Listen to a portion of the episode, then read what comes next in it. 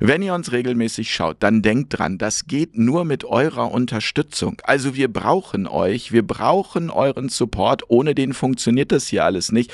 Das ist ein freiwilliges Projekt Fair Talk und von euch ist das auch freiwillig und deswegen möchte ich euch nochmal an eure Freiwilligkeit erinnern, an diejenigen, die das noch nicht machen, die regelmäßig dabei sind, uns vielleicht einen kleinen Dauerauftrag einzurichten oder es gibt auch noch ganz viele andere Möglichkeiten, die stehen alle unter diesem Video. Also ich zähle auf euch und ihr könnt auf uns zählen. In diesem Sinne, vielen Dank und bis ganz bald an dieser Stelle.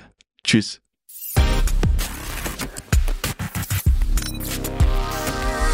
Auf Augenhöhe. Liebe Community, herzlich willkommen zu einer weiteren Ausgabe auf Augenhöhe hier aus Hamburg.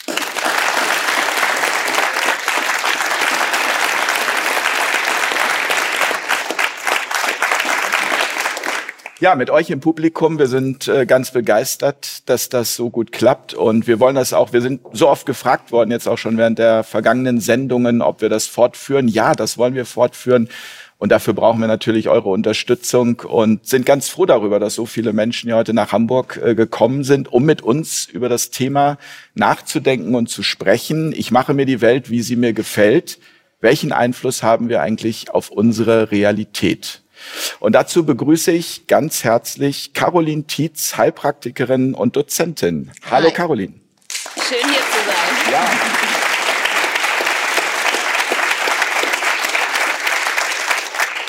Du bist Hamburgerin, ne? Für dich war das nee, hier. Ich bin eigentlich Ossi, ich bin Ex-DDR-Kind. Okay, aber ja. du, du lebst in Seit Hamburg. Seit 20 Jahren, über 20 Na, Jahren. Da kann man schon fast sagen, das ist äh, Hamburgerin. Genau, fast. Schön, dass du da bist. Ich freue mich äh, darauf, von dir zu erfahren, wie sich für dich Realität gestaltet und äh, welche Erfahrungen du ähm, mitbringst, vor allem auch aus dem schamanischen Bereich. Das wird sehr spannend. Ähm, wie gesagt, herzlich willkommen in der Runde. Ich begrüße ganz herzlich Alexa Rodrian. Hallo Alexa.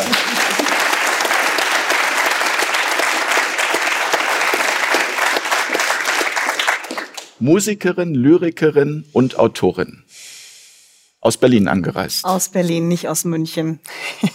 und ähm, ja, die Realität führt uns heute hier zusammen. Das war sehr kurzfristig und es mhm. ist so toll, dass das geklappt hat, weil du ähm, sehr viel Realität schaffst für dich. Auch während der äh, Corona-Zeit hast du einfach auch bei vielen Dingen gesagt, da mache ich nicht mit. Ich mache trotzdem und lebe meine Realität. Was daraus entstanden ist, wie viele schöne Projekte, das werden wir heute Abend erfahren. Von daher freue ich mich sehr, dass du hier bei uns in der Runde bist. Ich freue mich sehr über die Einladung, Jens. Danke. Schön. Ähm, dann ein herzliches Willkommen, Diplom-Ingenieur Hannes Schmidt, Intuitionstrainer. Hallo Hannes.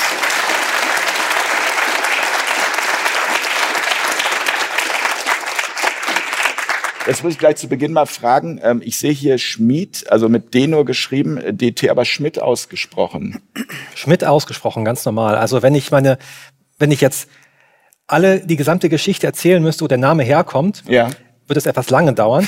Deswegen einfach sage ich einfach herzlichen Dank für die Einladung. Ich freue mich sehr, dass ich hier bin. Ja, schön. Und, und deswegen bleiben wir auch gleich beim Hannes und lassen das Schmidt einfach weg. Genau. Wunderbar. Schön, äh, dass du da bist. Und äh, du bist nicht nur Intuitionstrainer, sondern auch Burkhard Heim-Experte.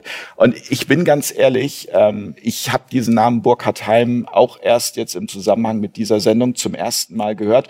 Du behauptest aber und sagst äh, auch auf deinem Video YouTube-Kanal, dass in 50 Jahren jeder Burkhard Heim kennen wird und Burkhard Heim mindestens genauso bekannt sein wird wie Albert Einstein.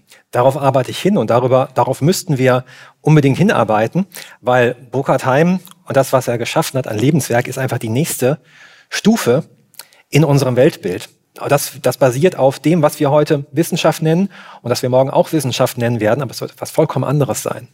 Und es wird auch diese Fragen beantworten, wie entsteht Realität. Spannend. Ich freue mich. Und ich freue mich über Johann Nepomuk Meyer. Hallo Nepomuk. Hallo. Willkommen in der Runde.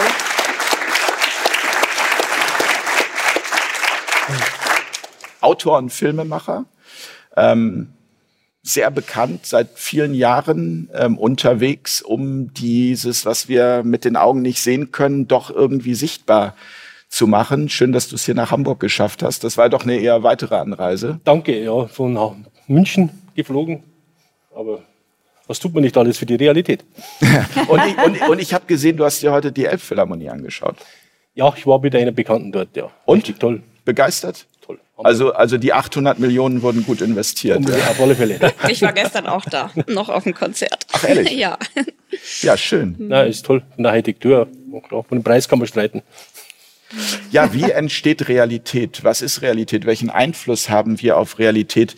Ähm, das Ganze hat eine wissenschaftliche, aber eben auch eine philosophische Komponente. Ich würde, was mir ganz wichtig ist, in dieser Runde gerne so darüber sprechen, dass unsere Zuschauerinnen und Zuschauer, die da auch sehr vielleicht noch am Zweifeln sind, sagen, hm, es lohnt sich vielleicht doch mal darüber nachzudenken, dass nicht alles Zufall ist, sondern dass vieles von dem, was wir in unserem Leben erfahren, auch mit uns zu tun hat. Aber zunächst mal würde ich jetzt gerne einmal erklärt bekommen, dieses hier ist ein Tisch. Ja. Ist der real, Hannes? Auf jeden Fall. Und solange du dich entscheidest, hier zu sitzen, solange ist das für dich natürlich Realität. Es gibt ganz andere Möglichkeiten, Realität zu sehen und sich auf Realität einzustellen. Es gibt ganz unterschiedliche Perspektiven. Äh, vier oder fünf sitzen hier an dem Tisch, aber äh, jede Art von, von Lebewesen hat ihre eigene Perspektive darauf. Und das ist nur das, was in dieser Welt möglich ist. Wenn wir uns angucken, welche das Leben nicht nur ein biologischer Prozess ist, sondern eine transzendente Komponente hat, die wir in so vielen Aspekten, die man aus der Parapsychologie kennt, äh, bestätigt finden. Wenn wir uns, wenn wir uns in diese Richtung öffnen, dann können wir Perspektiven erfahren und man erfährt sie letztendlich über die Intuition, nicht über die Theorie, aber dann können wir Perspektiven erfahren, die uns auf eine, die das Ganze derartig bereichern, dass dann wir sagen können, ja, es ist super, dass es diesen Tisch gibt. Also ich will ihn gar nicht abwerten. Aber der Tisch, wenn ich das richtig verstehe, besteht doch aus Atomen. Und Atome bestehen zu 99,9 Prozent aus nichts. Und der Tisch setzt sich nur zum Tisch zusammen, weil ich ihn als Tisch beobachte. Ja, Oder? das ist alte Physik. Ich würde die Physik einmal ein bisschen anders beschreiben. Ich bin ein Fan von dem ehemaligen Professor Hans-Peter Dürr, der leider 2014 verstorben ist. Das war der Leiter vom Max-Planck-Institut, langer Wegbegleiter von Werner Heisenberg, Nobelpreisträger, der die Quantenphysik auch mit auf den Weg gebracht hat. Und ähm, Hans-Peter Dürr hat immer gesagt, das, was wir als Realität nennen, also das Reses, Dingliche, hat nichts mit der Wirklichkeit zu tun, was im Hintergrund wirkt. Dieses Atommodell, was du gerade beschrieben hast, also Proton, Neutron und das Elektron im Atomkern, das war eigentlich vom Niels Bohr 1900 die erste Annäherung an, wie ist die Materie aufgebaut. Und dann hat man das untersucht und hat dann relativ schnell 1925 festgestellt, ich habe ein Problem, äh, denn wenn man die Materie zerlegt auf die kleinsten Bausteine, äh, dann bleiben keine Bausteine mehr übrig, sondern es, ähm, Hans-Peter Dürr hat gesagt, ähm, Materie ist nicht auf Materie aufgebaut. Das, was im Grunde wirkt, kann man etwa Software oder Geist nennen. Das heißt, es ist schwer zu verstehen. Also diese Realität ist eher etwas Geistiges, das permanent wirkt in jedem Augenblick für unsere einfache Sprache, sage ich mal, diese Newton-mechanische Sprache, machen wir mir Atome zu Molekülen und Aufbau des Lebens. Aber im Grunde genommen ist es nicht so. Das ist nur eine vereinfachte Sprache. Ich weiß, es bleiben natürlich ein paar Fragezeichen übrig. ähm, aber da muss Dafür jetzt vielleicht, sitzen wir heute Abend hier an diesem Okay, Tisch. aber vielleicht muss man noch mal ein bisschen ausholen mit dieser Realität. Da gebe ich Herrn Hannes vollkommen recht. Es kommt ja auf die Perspektive drauf an. Äh, seit über 150 Jahren werden die psychologischen, pathologischen und physikalischen Anomalien bestens dokumentiert. Also Anomalien, das heißt, es passiert etwas in dieser Realität, die wir eigentlich sagen, das kann nicht sein. Ähm, äh, eine Levitation, ein Gegenstand schwebt. Äh, ein Verstorbener steht wieder vor der Haustüre. Eine Stimme kommt aus dem Nichts. Ähm, alle diese Phänomene, da gibt es ein, ein riesen, ja, sagen wir mal, Bücherwerk dazu, ich glaube über 10.000 Bücher allein zu diesen Phänomenen, die dokumentiert sind und auch wiederholt werden können. Es ist nicht so, dass es heißt, es ist irgendwie spooky oder paranormal, sondern wir haben es nur nicht in unser Weltbild Integriert. integriert. Wir haben ja dieses materialistische Weltbild, das du gerade gesagt hast, das alles auf Materie aufbaut. Und jetzt wissen wir eben seit, der, ja, der Tür war ziemlich der Einzige, der tatsächlich gesagt hat, was sie gefunden haben und hat diese Sprache auch so benannt. Und die Kollegen sprechen immer nur von Elementarteilchen, wo es die eigentlich gar nicht gibt, sondern nur bei der Messung einen energetischen Abdruck hinterlässt und man sagen, okay, das war jetzt ein Teilchen. Aber da kann der Hannes mit Sicherheit auch noch einiges dazu beitragen. Machen wir gleich. Ich würde gerne einmal von ähm, Alexa hören. Wie, wie schaffst du Realität? Hast du dir so, über sowas im, im Vorwege überhaupt schon Gedanken gemacht? Oder also ich nehme dich so wahr als jemand, der einfach tut, was er fühlt und einfach den Weg geht. Geradeaus und ja. Also das wäre schön, wenn es immer so einfach wäre, aber ein Teil der Wahrnehmung ist durchaus richtig. Also ganz so stringent kann ich das nicht immer durchziehen. Das liegt natürlich am Leben, am Gefühl, an allem, was da so eine Rolle spielt. Ähm, das, was wir jetzt besprechen, ist eine andere Form der Realität oder Nicht-Realität. Und ich habe mich im Vorfeld der Sendung ein bisschen damit auseinandergesetzt und finde das höchst spannend. Ähm, ich kann da nur intuitiv drauf antworten. Also ich, ich, ich gehe davon aus, dass ganz viel Energie im Raum ist. Ähm, dass die Moleküle und Atome sind, das habe ich mir noch nicht so ausgemalt vorher, ja. Also ich wusste das natürlich, aber und ich möchte gerne auf dieser Ebene arbeiten und hoffe, dass ich mit dieser Energie, sprich mit der ich aussende, meine Welt verbessern kann oder so machen kann, wie sie mir gefällt, so wie es Pippi ja auch uns mhm. toll vorgelebt hat, ja und äh, mit sehr viel Kraft. Also Pippi ist ja das beste Beispiel dafür. Und wir Musiker und Künstler, wir mussten uns die letzten zweieinhalb Jahre eine neue Welt schaffen. Und zwar, wie man im Englischen sagt, from scratch, weil uns ist eigentlich alles weggefallen. Wie vielen anderen natürlich auch kleinen Handwerkern, kleinen Betrieben, Gastronomie, ähm, hier Schausteller, was die gelitten haben. Und da musste man kreativ sein. Und das haben wir, ähm, jetzt weiß ich, dass uns das gelungen ist, weil jetzt wir gerade ein bisschen die äh, Früchte ernten dürfen. Und das ist toll. Einmal kurz Nepomuk und dann würde ich gern zu Caroline einmal kommen. Bitte. Da sind wir genau beim Punkt. Der Hans-Peter hat gesagt, das, was im Grunde wirkt, ist so etwas, eine Kreativität, die schon zielgerichtet agiert. Mhm. Das ist ein komplett neues Weltbild, weil unser materialistisches Weltbild sagt, das ist alles Zufall und Irrtum und im Urknall entstanden. Und er sagt, das ist alte Physik, denn es knallt in jedem Augenblick und alles, was lebendig ist, trägt zu dieser Realitätsgestaltung im nächsten Augenblick bei. Ja. Wie, wie äh, wichtig ist Intuition, Caroline?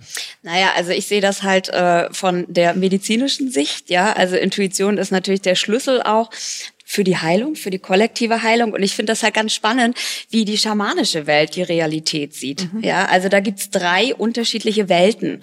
Ja, einmal das Unterbewusstsein, einmal das Überbewusstsein und einmal die normale Realität. Und das Überbewusstsein ist das Feld, was kollektiv uns umgibt. Ja, also die Informationen, die wir channeln, die Informationen, die wir bekommen. Ja, und das Unterbewusstsein äh, sind unsere seelischen Anteile. Ja, also der Zugang zu unserem Unterbewusstsein Unterbewusstsein. Und man muss ja sehen, wir steuern nur 95 Prozent oder überhaupt 95 Prozent mit unserem Unterbewusstsein und nur 5 Prozent mit der Realität. Und das finde ich immer so faszinierend, dass diese 5 Prozent Realität, die über den Verstand greifbar sind, dass die halt äh, zur Wissenschaft gemacht werden oder wurden. Ja. Und das ist so absurd, mhm. dass dieses, was nicht messbar ist, was uns ja eigentlich, also was in der Arbeit mit meinen Patienten auch immer wieder passiert, dass denen ganz viel gar nicht bewusst ist. Und ich bringe eigentlich das, was im Unterbewusstsein schläft, schlummert an die Oberfläche Aber und ist, schaffe damit Realität. Mhm. Aber das ist erst in der modernen Welt äh, entstanden, oder? Das war früher war das völlig ja, im normal. Schamanischen bei den Naturvölkern ist das also nicht, also diese ganze Medizin, ne, das ist ja das ganze System ist in sich ja krank, weil die Schamanen und die indigenen Völker, die haben das ja als Heilansatz, dass die mit dem Unterbewusstsein arbeiten, wieso, weshalb, warum ein Mensch überhaupt krank geworden ist, ja und und äh, und nicht, dass diese fünf Prozent Symptombehandlung erfolgt. Also ja, ganz anderer Ansatz. Hannes, kannst du damit was anfangen? Also ist das was, womit du dich auch äh, beschäftigst oder äh, gehst du da eher? Zu 200 Prozent. Mindestens. Auf jeden Fall. Ich stimme dir voll zu. Ich würde bei manchen Sachen sogar noch was draufsetzen. Aber ähm, ich möchte erst mal auf deine Frage mhm. von vorhin eingehen zu dem, dem Tisch. Also der Tisch ist ja da. und wir erleben den als Tisch. Und ja, wir können den sezieren mit Hilfe von Instrumenten. Ähm, man kann sagen, es ist unsere erweiterte Sinneserfahrung. Und wir können ihn zerlegen in Einzelteile. Man kann jetzt hier die einzelnen Fasern raus, äh, rausnehmen unter dem Mikroskop. Man kann die einzelnen Fasern in ihre Moleküle zerlegen. Man kann auch die Moleküle weiter in ihre Atome zerlegen. Und noch ein paar Schritte weiter Die Sache ist, in den Atomen findet man den Tisch nicht. Genauso wenig findet man in einer chemischen Analyse eines Gemäldes äh, die Intention des Künstlers. Also woher kommt die Anordnung, dass es zum Tisch wird? Woher kommt die Anordnung, die es zum Tisch wird? Und unser, unser klassisches Wissenschaftsbild begeht hier diesen, diesen, diesen ähm, Bottom-up-Irrtum. Weil es gibt eine Menge Strukturstufen, die wir klar identifizieren können, die im Modell von Burkhard Heim ganz wichtig sind, die zusammenhängen. Also Moleküle sind aus Atomen aufgebaut, ja, und die Moleküle bilden dann größere Strukturen und die bilden dann noch größere Strukturen, die wir auch anfassen können, die wir aus unserem Alltags, aus unserer Alltagserfahrung kennen. Äh, ich will sagen, die Alltagserfahrung ist ganz real. Das ist eine unsere Form, die Realität zu erleben. Und wir haben es uns mental so zurechtgelegt, dass wir sie eben ja, zerhackstückt haben und versuchen, irgendwo einen Sinn zu sehen in den kleinsten Teilchen. Aber das führt zu einem Widerspruch, auch einem logischen Widerspruch.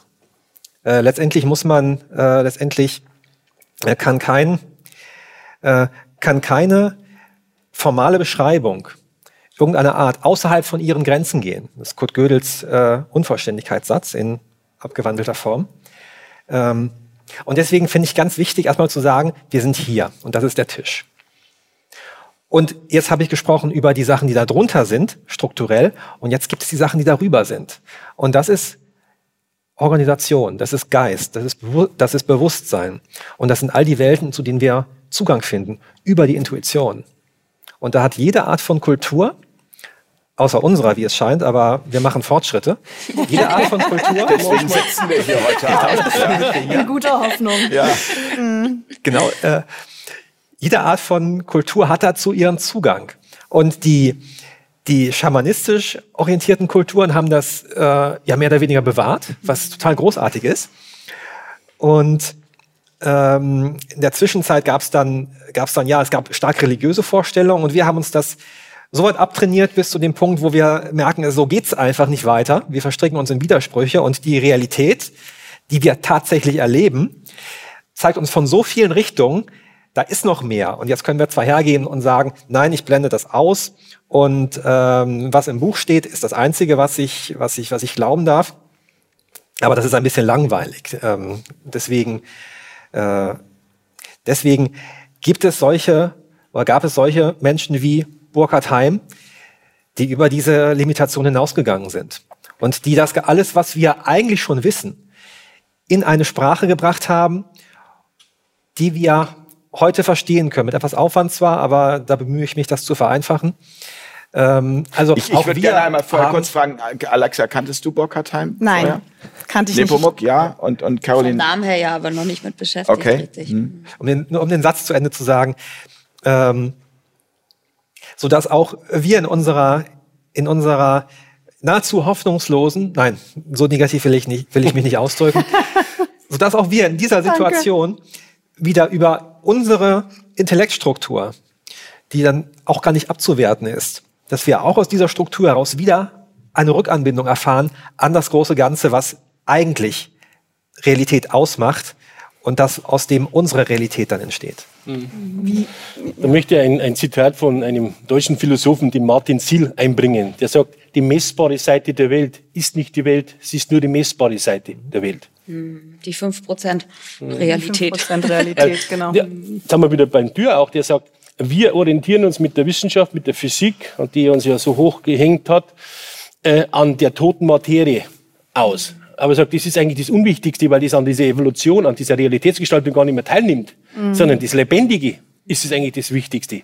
Ne? Das, was dazwischen ist. Ja. Genau, also ich, ich, ich sage immer Schwingung. Also ja. für mich ist es, das, ja. ne, das ist ja einfach die Schwingung, die existiert, die kreiert meine Realität. Also die, deine Schwingung. Meine Schwingung oder auch die Schwingung meines Mikrokosmoses also die, die Schwingung, die ich kreiere mit den Menschen gemeinsam, mit denen ich in derselben Schwingung sein kann oder sein darf. Ja? Aber jetzt gibt es sicher viele, die sagen, das ist doch Quatsch. Ja, also, ja, aber gerade das Wort Schwingung. Genau, das ist ja schon genau. für die, Esot äh, für die Esoterik-Heter ja schon das Schimpfwort schlechthin. Das stimmt, aber wir wissen ja, dass tatsächlich alles schwingt. Also, dass es alles mit Frequenz zu tun hat. Ob das Licht ist, ob das Stimme ist, ob das ist ja alles Frequenz.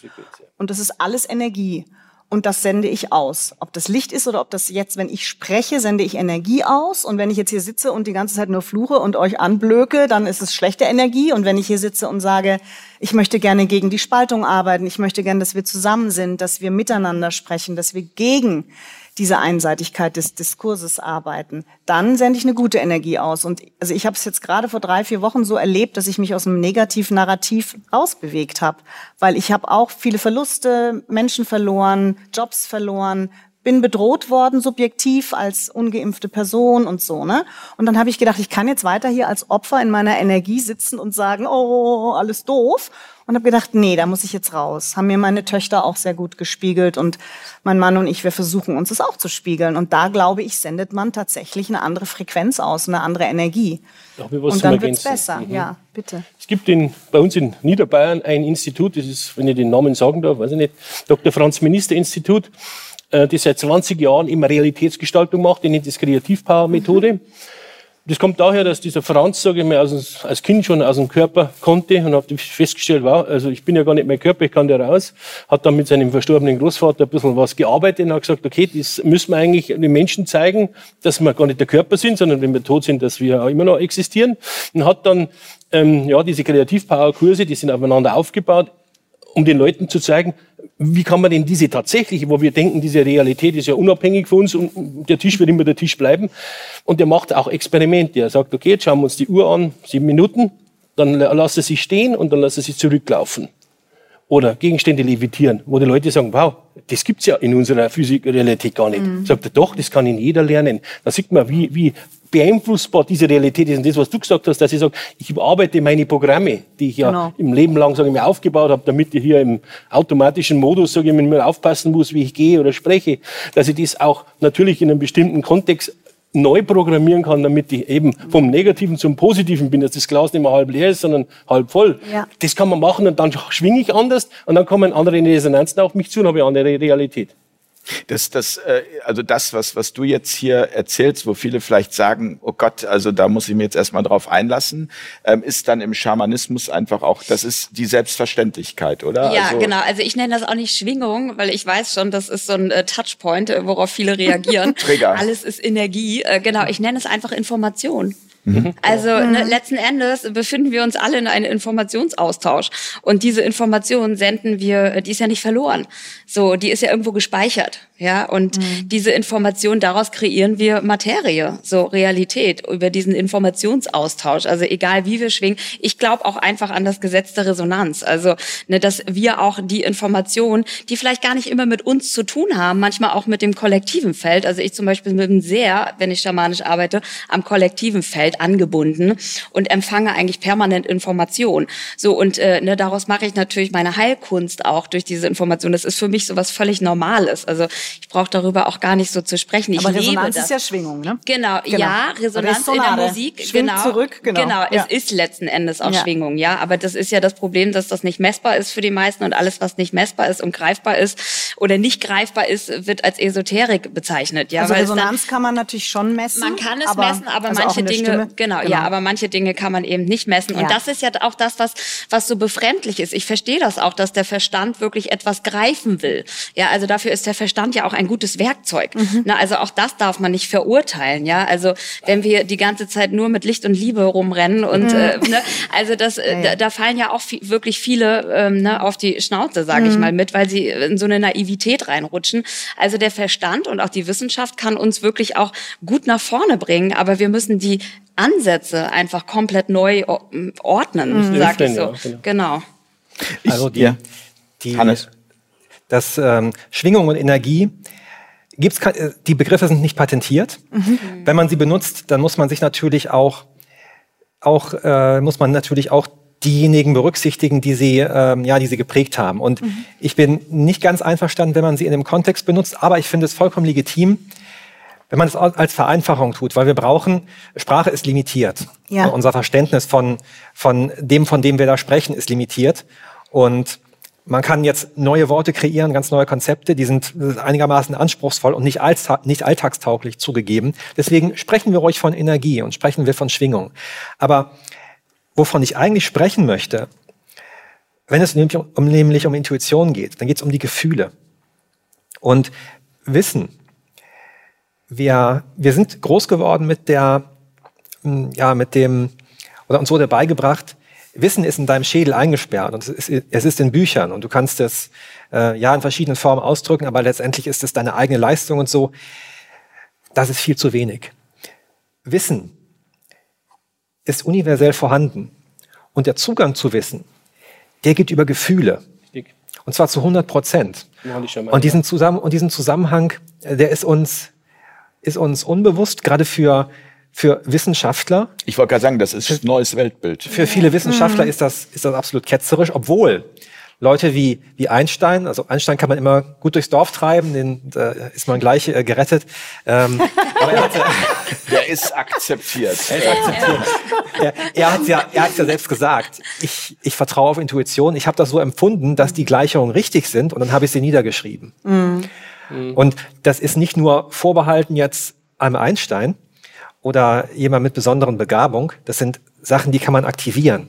Genau. Über die Intuition. Das kann mhm. man trainieren. Das kann man über das dritte Auge, die Zirbeldrüse trainieren. Das ist richtig. Bloß das Problem in dieser heutigen Welt ist, dass diese Zirbeldrüse, das dritte Auge, also die Epiphyse in unserem Gehirn einfach komplett, ja, ich will mal sagen, so out of order ist. Ja, also das sieht man ja auch in Röntgenbildern, so eine dicke, äh, also man nennt das Hirnsand. Ja, also das ist richtig wissenschaftlich belegt tatsächlich, ja, dass äh, sich um unser drittes Auge, ja, eine dicke Mauer gebildet hat, die uns das auch nicht mehr ermöglicht, dass wir mit unserer Intuition ne, so wie die Urvölker zum Beispiel damals viel näher da dran waren, wirklich, äh, dass wir da den Zugriff haben zur Intuition. Ja, also die, die, wir sind verblendet, um das mal so zu sagen. Ja, also was ich in meiner Arbeit, wenn ich äh, die Patienten entgifte, mit meinen äh, Leuten auch auf Reise gehe, ja, also das ist Wahnsinn, wie die danach an ihrer Intuition äh, wieder angeknüpft sind, nachdem sie entgiftet wurden. Aber Caroline, ja. würdest du mir recht geben, dass das ja eigentlich jetzt schon ähm, ganz schön lang ein Thema ist mhm. und dass es also von Selbsterfahrungsgruppen Gruppen, über ähm, Yoga-Retreats, über Meditationswochen, die Leute sich permanent eigentlich in diese Richtung begeben. Und was mich so erschrocken hat, äh, seit 2020, wir einen riesigen Rückschritt gemacht haben. Ja? Also der ist, der ist so groß, wie ich es mir gar nicht hätte vorstellen können. Siehst du das auch so? Ja, aber ich finde diesen Rückschritt ja wichtig. Manchmal muss okay. es so richtig crashen, um es muss so mhm. richtig schlimm werden, dass es wirklich, ja. also der Pain muss so schlimm werden bei den Leuten. Also ich sehe mhm. ja auch wirklich, ne, ich fange ja als Heilpraktikerin auch viele Opfer der Schulmedizin ab, ja, und die mhm. müssen den Weg gehen. Also ganz viele. Wahr. Ich habe ja, teilweise wirklich Menschen da mhm. sitzen, die noch nie an die Naturerkunde geglaubt haben und jetzt auf einmal vor mir sitzen, weil sie Krebs haben. Bam. Ja, mhm. und mit der Schulmedizin nicht mehr weiterkommen. Also die Leute müssen sich damit auseinandersetzen. Ist interessant. Deswegen müssen wir durch die Schmerzphase gehen, damit sich etwas verändert. Schmerz war schon immer der größte Teacher. Absolut. Aber das ist interessant, weil, weil nahezu in, in jeder Sendung, die wir jetzt hier in Hamburg produziert haben, dass das Thema wurde, obwohl es gar nicht um das Thema konkret ging. Also Lernen durch Schmerz ja. erscheint ja. äh, gerade ja. in der Zeitqualität zu liegen. Und dafür muss man natürlich aber auch offen sein und das, das für sich überhaupt erstmal annehmen können. Dafür muss man bereit sein, auch aus der Opferrolle auszusteigen und sich anzuschauen. Da sind wir wieder bei der Frage, welchen Einfluss habe ich denn darauf, dass mir dieses oder jenes mhm. widerfährt, dass ich krank werde, einen schweren Unfall habe, dass, ähm, keine Ahnung, meine Frau mich verlässt, mein Chef mich kündigt, mhm. ähm, eben nicht in die Opferhaltung zu gehen und dann in die Abwärtsspirale, sondern dann auch bereit zu sein, durch diesen Schmerz sich anzuschauen, welchen Anteil habe ich daran und welche mhm. vor allem alternativen Möglichkeiten ergeben sich daraus. Ich bin überhaupt nicht einverstanden. Ja, ich wollte auch gerade sagen, ich finde es auch manchmal wichtig, in die Opferrolle zu gehen, weil ganz viele fühlen ja auch gar nicht mehr. Also diese Opferrolle ist manchmal auch wichtig, sich selbst zu bemitleiden, ja, das überhaupt zu fühlen. Die kann aber auch ganz schön viel Negativkraft Wenn man entwickeln. wieder rauskommt, ne, da nee, braucht man halt auch, auch Leute, die ja. einen rausholen. Aber man darf auch mal in Absolut. der Opferrolle sein. Absolut, man darf ist auch voll okay. Aber ich habe hab gerade heute witzigerweise im Podcast mit Svenja Flaspöhler, die ich ähm, sehr, sehr schätze, gehört. Und die hat ein neues Buch rausgebracht, was ich sehr spannend finde. Das heißt Sensibilität oder so. Mhm. Und ähm, sie spricht von dieser neuen Sensibilität, ja, die dann eigentlich ähm, zum Täter wird. Ja, also ich bin in der Opferrolle. Ich bin ähm, Randgruppe, werde diskriminiert und so weiter und so fort. Also um Gottes Willen, das ist alles ganz furchtbar. Dagegen wollen wir alle kämpfen. Aber dann stecken wir in dieser Opferrolle und werden zu Tyrannen.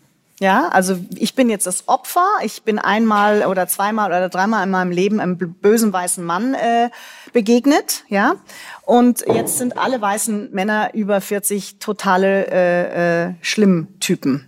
Und das wird dann ein aggressiver Akt. Und dieser aggressive Akt, den empfinde ich als sehr gefährlich. Und deswegen finde ich es ganz wichtig, dass wir uns sensibilisieren. Wann ist genug Opfer? Also, Genau. ne? Also, ja, stimmt, genau. Ja. Ja. Ja, Aber ich, und ich bin so, sofort, ich würde da nur ganz kurz gerne noch zu sagen, ähm, ich habe auch nicht gemeint, dass man nicht in der Rolle sein darf, aber zu erkennen, dass man wieder aussteigt. Ja, genau. Dass natürlich die Gefühle, die damit verbunden sind, dass man die nicht verdrängt, sondern dass es ein Prozess ist. Das weiß man ja auch, wenn jemand verstirbt. Man sagt immer, es gibt ein Trauerjahr und das Jahr braucht es auch, bis man das verarbeitet hat. Und da ist Trost mit verbunden und da ist Ja. eben genau das mit verbunden an Emotionen, die man durchleben soll. Es ist nur, glaube ich, dieses ähm, ein, ein, wie soll ich sagen, irgendwie auch eine Art, ähm, ja, das, das ist so mittlerweile das Normale, dass man in der Rolle bleibt und sich in der Rolle wohlfühlt, weil man über die Rolle eben dann auch die Energie und Anerkennung bekommt Ja. und, und äh, es einfach nicht gut tut, das ein Leben lang zu sein. Hannes. Ich bin überhaupt nicht einverstanden mit der Konzentration auf die oder die Legitimation auf Lernen durch Leiden. Ich würde sagen, es ist das Gegenteil von dem, womit man tatsächlich lernt. Wenn man leidet, okay, wenn man Schmerzen hat, ja, das muss geheilt werden, aber es ist weder notwendig noch ist es erstrebenswert. Und wir sind kulturell aber leider so geprägt, und ich fürchte, es ist sogar kulturell übergreifend, dass wir schwach begabt sind, schwach begabt sind, was Glück anbelangt. Hingegen sind wir ganz hervorragend begabt, wenn es darum geht, zu leiden und uns in der und uns in den Pfützen zu suhlen und uns geht so schlecht und ich habe das und das. Und Aber das ist ja die Opferrolle. Das oder? haben wir ist ja die gerade, Opferrolle. genau, das haben wir das ist die Opferrolle. eigentlich. Aber das Gegenteil ist das Entscheidende, nämlich, dass man lernt, seine Kapazität für Glück zu erhöhen. Absolut. Und da sind wir zu schnell zufrieden. Wir haben, wir haben speziell als Europäer, speziell als Deutsche, glaube ich sogar, haben wir so Flausen im Kopf wie, wenn es am schönsten ist, soll man aufhören. Oder Das ist echt eine Flause. Das ist Quatsch. Oder es steht mir nicht zu, dass ich mich zu sehr freue. Natürlich geht es nicht darum, dass man exzessiv äh, sämtliche, sämtliche Sinnesfreuden äh, übertreibt. Es geht darum, dass man empfindungsfähig ist. Und diese Empfindungsfähigkeit, die ist verkümmert und schwach ausgeprägt. Und ich würde sogar sagen, das ist das, wo die Evolution unserer Art hingehen muss, weil äh, in anderen Ländern ist man weiter. Die Südamerikaner zum Beispiel haben, du bist demnächst äh, in Bolivien, Bolivien und ne? Peru. Äh, da, kann, da le- erlebst du es dann live. Also die sind haben eine ganz andere Art, sich zu freuen, auch an einfachen Sachen, an, an ihrem Leben. Das haben wir überhaupt nicht. Oder ja, in einem zu schwachen Ausmaß. Also überhaupt nicht, finde ich jetzt ein bisschen übertrieben, aber, aber wir haben es tatsächlich in Ich, viel ich, zu ich, kann schwachen das ich, Ausmaß. medizinisch bin, auch ja, ich bin. Deutscher, ich, muss, ich muss ein bisschen jammern und Ja, uns ja. selber schlecht machen. Das Alles weißt du. gut, alles Ich gut. kann Und das medizinisch tatsächlich auch erklären, wieder auf das dritte Auge, auf die Zirbeldrüse, die Epiphyse, was ja wissenschaftlich Mhm. nachgewiesen ist, ja, die einfach zu wenig Botenstoffe produziert. Also wir leben in einer Gesellschaft, wir Mhm. Absolut. produzieren zu wenig Serotonin und Melatonin. So, und das sind die wichtigsten Botenstoffe, auch Pinolin für die Zirbeldrüse, für die Nacht, für unsere Visionsgabe, ja, dass wir überhaupt träumen können, weil die Zirbeldrüse halt wirklich in der Wissenschaft gar keine Aufmerksamkeit hatte die letzten Jahre. Das kommt ja jetzt gerade durch die ganze Yoga-Bewegung, drittes Auge, Meditation. Genau. Und wenn wir weniger Botenstoffe produzieren, haben wir A, weniger Wahrnehmung. Ja, also, ne, das sind ja unsere Wahrnehmungsmoleküle, Serotonin. Und uns fehlt natürlich der Schlüssel zum Glück. Deswegen haben wir ja wirklich auch 60 Prozent depressionsgefährdete Menschen hier. Ja. ja, also um mal wieder auf die feinstoffliche Ebene zurückzukommen, dass es wirklich rein, rein an den Molekülen liegt, dass wir zu wenig Botenstoffe produzieren. Du wolltest was Ja, sagen, weil sonst genau. würde ich noch direkt antworten, aber sag du erst. Anna, kannst du Ich Du bekommst dann gleich zwei Minuten mehr. Ja. Bitte, ich wollte das jetzt genau, ich wollte dir das Wort jetzt nicht nehmen, aber ich wollte nur sagen, ne, Peru, äh, äh, Südamerika, tanzen, Salsa auf der Straße, singen. Ich unterstütze so ein Sonne. Ich unterstütze einen tansaniischen Kindergarten und ähm, die Kindergartenfrau schickt uns jede Woche von den Kindern äh, Videos, ja. Und ähm, das das ist ein ganz anderer Schnack. Du brauchst ja nicht in eine deutsche Schule gehen. Die stehen an der Tafel und singen Mathe. Es singt, und zwar immer, immer in der, immer in Call and Response. Ja. Da singt die, die Lehrerin singt vor und die ganzen Kinder singen nach und die haben laute Stimmen. Die dürfen laut sein. Oh mein Gott, wie wunderbar. Und das macht was mit unserem Gehirn. Klar. Ja, Bewegung, Stimme, laut sein. Ja, Nepomuk. Das war jetzt eigentlich Ich bin da voll bei euch. Unsere Zivilisation, vor allem diese westliche Zivilisation, die hat ja versucht, eben mit Wissenschaft die Welt in den Griff zu bekommen und sieht jetzt plötzlich, dass sie auf dem falschen Weg nicht auf dem richtigen Weg ist. Jetzt ähm, braucht man natürlich wieder diese alten Kenntnisse, dass man sagt, das Leben besteht nicht nur in dem, dass ich sage mal Geld und Güter und diese Dinge, sage jetzt mal, die wir hier sagen wir so hochhalten, ansammle, weil das ja nur eine kurzfristige Befriedigung ist und dann muss ich wieder was kaufen, was konsumieren. Was Wobei die Wissenschaft das, glaube ich, nicht sieht. Das ist eher die alternative Wissenschaft, die es so sieht, oder? Nein, nein, da, die, die sind schon, äh, haben schon erkannt, aber natürlich wird noch nicht so laut darüber gesprochen. ähm, der Thomas Kuhn hat ein Buch geschrieben 1962, das heißt die Revolution wissenschaftlicher Arbeiten, und er hat gesagt, wie, entwickelt, wie geht denn so ein Weltbild? Jedes Zeitalter hat das ein Weltbild. Ne? Vor ein paar hundert Jahren war die Erde nur eine Scheibe und und das geht sprunghaft. Das heißt, und er nannte es einen Paradigmenwechsel. Das heißt, wenn diese Anomalien oder diese Dinge, die man nicht ernst nimmt, an den Rändern plötzlich, sage ich mal, tatsächlich ernst nimmt, dann wechselt das. Und dieses neue Weltbild, ich greife jetzt ein bisschen vor, dieses neue Weltbild, das dann vielleicht so propagiert, wie auch beim Gerhard Hüther, der sagt, wir sollen mal die Kinder wieder vom Objekt zum Subjekt machen. Das heißt, Absolut. wir empfangen die, die Kinder, wenn die geboren werden. Wir wissen, die kommen hierher, inkarniert, bringen bestimmte Talente zum Ausdruck. Wir finden schnell, relativ schnell diese Talente von diesen Kindern, die werden gefördert. Sondern drückt jedes Kind genau das aus, was sie will. Es ist von Haus aus schon zufrieden. Es gibt gar keine Unzufriedenheit. Vielleicht mit einem bedingungslosen Grundeinkommen, wo die Dinge noch gesteuert werden. Und dann entwickeln wir wie eine Zivilisation innerhalb von kürzester Zeit, die eine absolute Zufriedenheit hat, weil jeder genau das, diese Kreativität zum Ausdruck bringen kann, die wieder in die Schwingung hochgeht und wir noch mehr Ideen und noch mehr Sachen bekommen und ist eine Beschleunigung an sich. Und das ist natürlich auch ein Glücksmoment dann. Ja, wenn es denn dann so durchführbar ist. Ne? Ich habe Ja. ein bisschen Angst mit dem bedingungslosen Grundeinkommen, dass da so eine Kontrollglocke über uns geschüttet. Ich war da total dafür vor ein paar Jahren, Ja, aber immer. jetzt bin Aber- ich eher so, oh, Vorsicht im Aber dass Karton. man die Kinder nicht, sagen wir, das lernen lässt, was wir meinen, dass sie, sondern die kommen ja, die sind ja die Zukunft. Die bringen ja das schon mit. Das Wissen, dass man ewig lebt, und das ist ziemlich lang, dass man nicht sagt, ich muss jedes Leben alles schon machen, weil ich sage, okay, ich habe ja die nächsten Leben auch noch vor mir. Auch das wird in den nächsten Jahrzehnten völlig ja, sage ich mal, ins Bewusstsein der Menschheit rücken. Die Beweise, ich trage ja die zusammen in 25 Dokumentationen weltweit mit den ganzen Wissenschaftlern, die werden momentan noch ein bisschen, sage ich mal, unter den Deckel gehalten, weil das natürlich eine ganz andere Sache ist. Wenn ich weiß, ah, ich kann gar nicht sterben, also außer mein Biocontainer, Ja. den kann ich mal verändern und dann suche ich mir einen neuen und dann gehe ich wieder in eine Inkarnation und kann mich wieder zum Ausdruck bringen. In dieser Realität. Also das heißt, im nächsten Leben könnte ich Bundeswirtschaftsminister werden. Wie auch immer, wenn du das willst. Würdest du gerne Bundeswirtschaftsminister werden? Warum nicht? Ja, ich frag ja nur. Ich wollte nur wissen, ob das jetzt die so eine Realität Nein, das, äh, also ja, danke für den. Also einer hat geklatscht, aber Weil wir alle klatschen. Den hast du schon, Herr Wähler. Ich das gerne hätte, dass du Bundeswirtschaftsminister wirst. Also ich, in der Diktatur reicht ja ein Wähler. das ist wahr. Aber darum glaube ich, ist auch Das ist wahr. Sendung ganz wichtig, dass man den Menschen zeigt, ähm, diese Wertestrukturen, die wir haben. Wir haben ja zum Beispiel die Natur überhaupt nicht eingepreist. Wir haben ja immer noch dieses Weltbild, dass wir die Krone der Schöpfung sind. Dabei ist es eigentlich so, also mein Weltbild ist so, dass ich sage, ob das jetzt ein Ameise ist oder Elefant oder was auch immer, alles ist gleichwertig. Es hat seine Position in dieser, ich sage mal, die Erde als vollkommene Zivilisation. Und wir inkarnieren hier, um zu erkennen, wie funktioniert denn eine vollkommene Zivilisation, aber nicht dieses Vollkommene umzubauen. Und es war dasselbe, wenn du mich einlädst zu Hause und sagst, jetzt zeigt mir ein tolles Wohnzimmer und ich mache das Wohnzimmer kurz und klein, dann hast du gesagt, na, das wäre eigentlich nicht der Sinn und Zweck gewesen von diesem Besuch. Und genau das machen wir hier. Wir müssen wieder auf Augenhöhe, zu, das machen ja die Schamanen schon immer. Das ist ja auch überhaupt die Naturreligion, ne? sind Ja. auch nur noch fünf Prozent.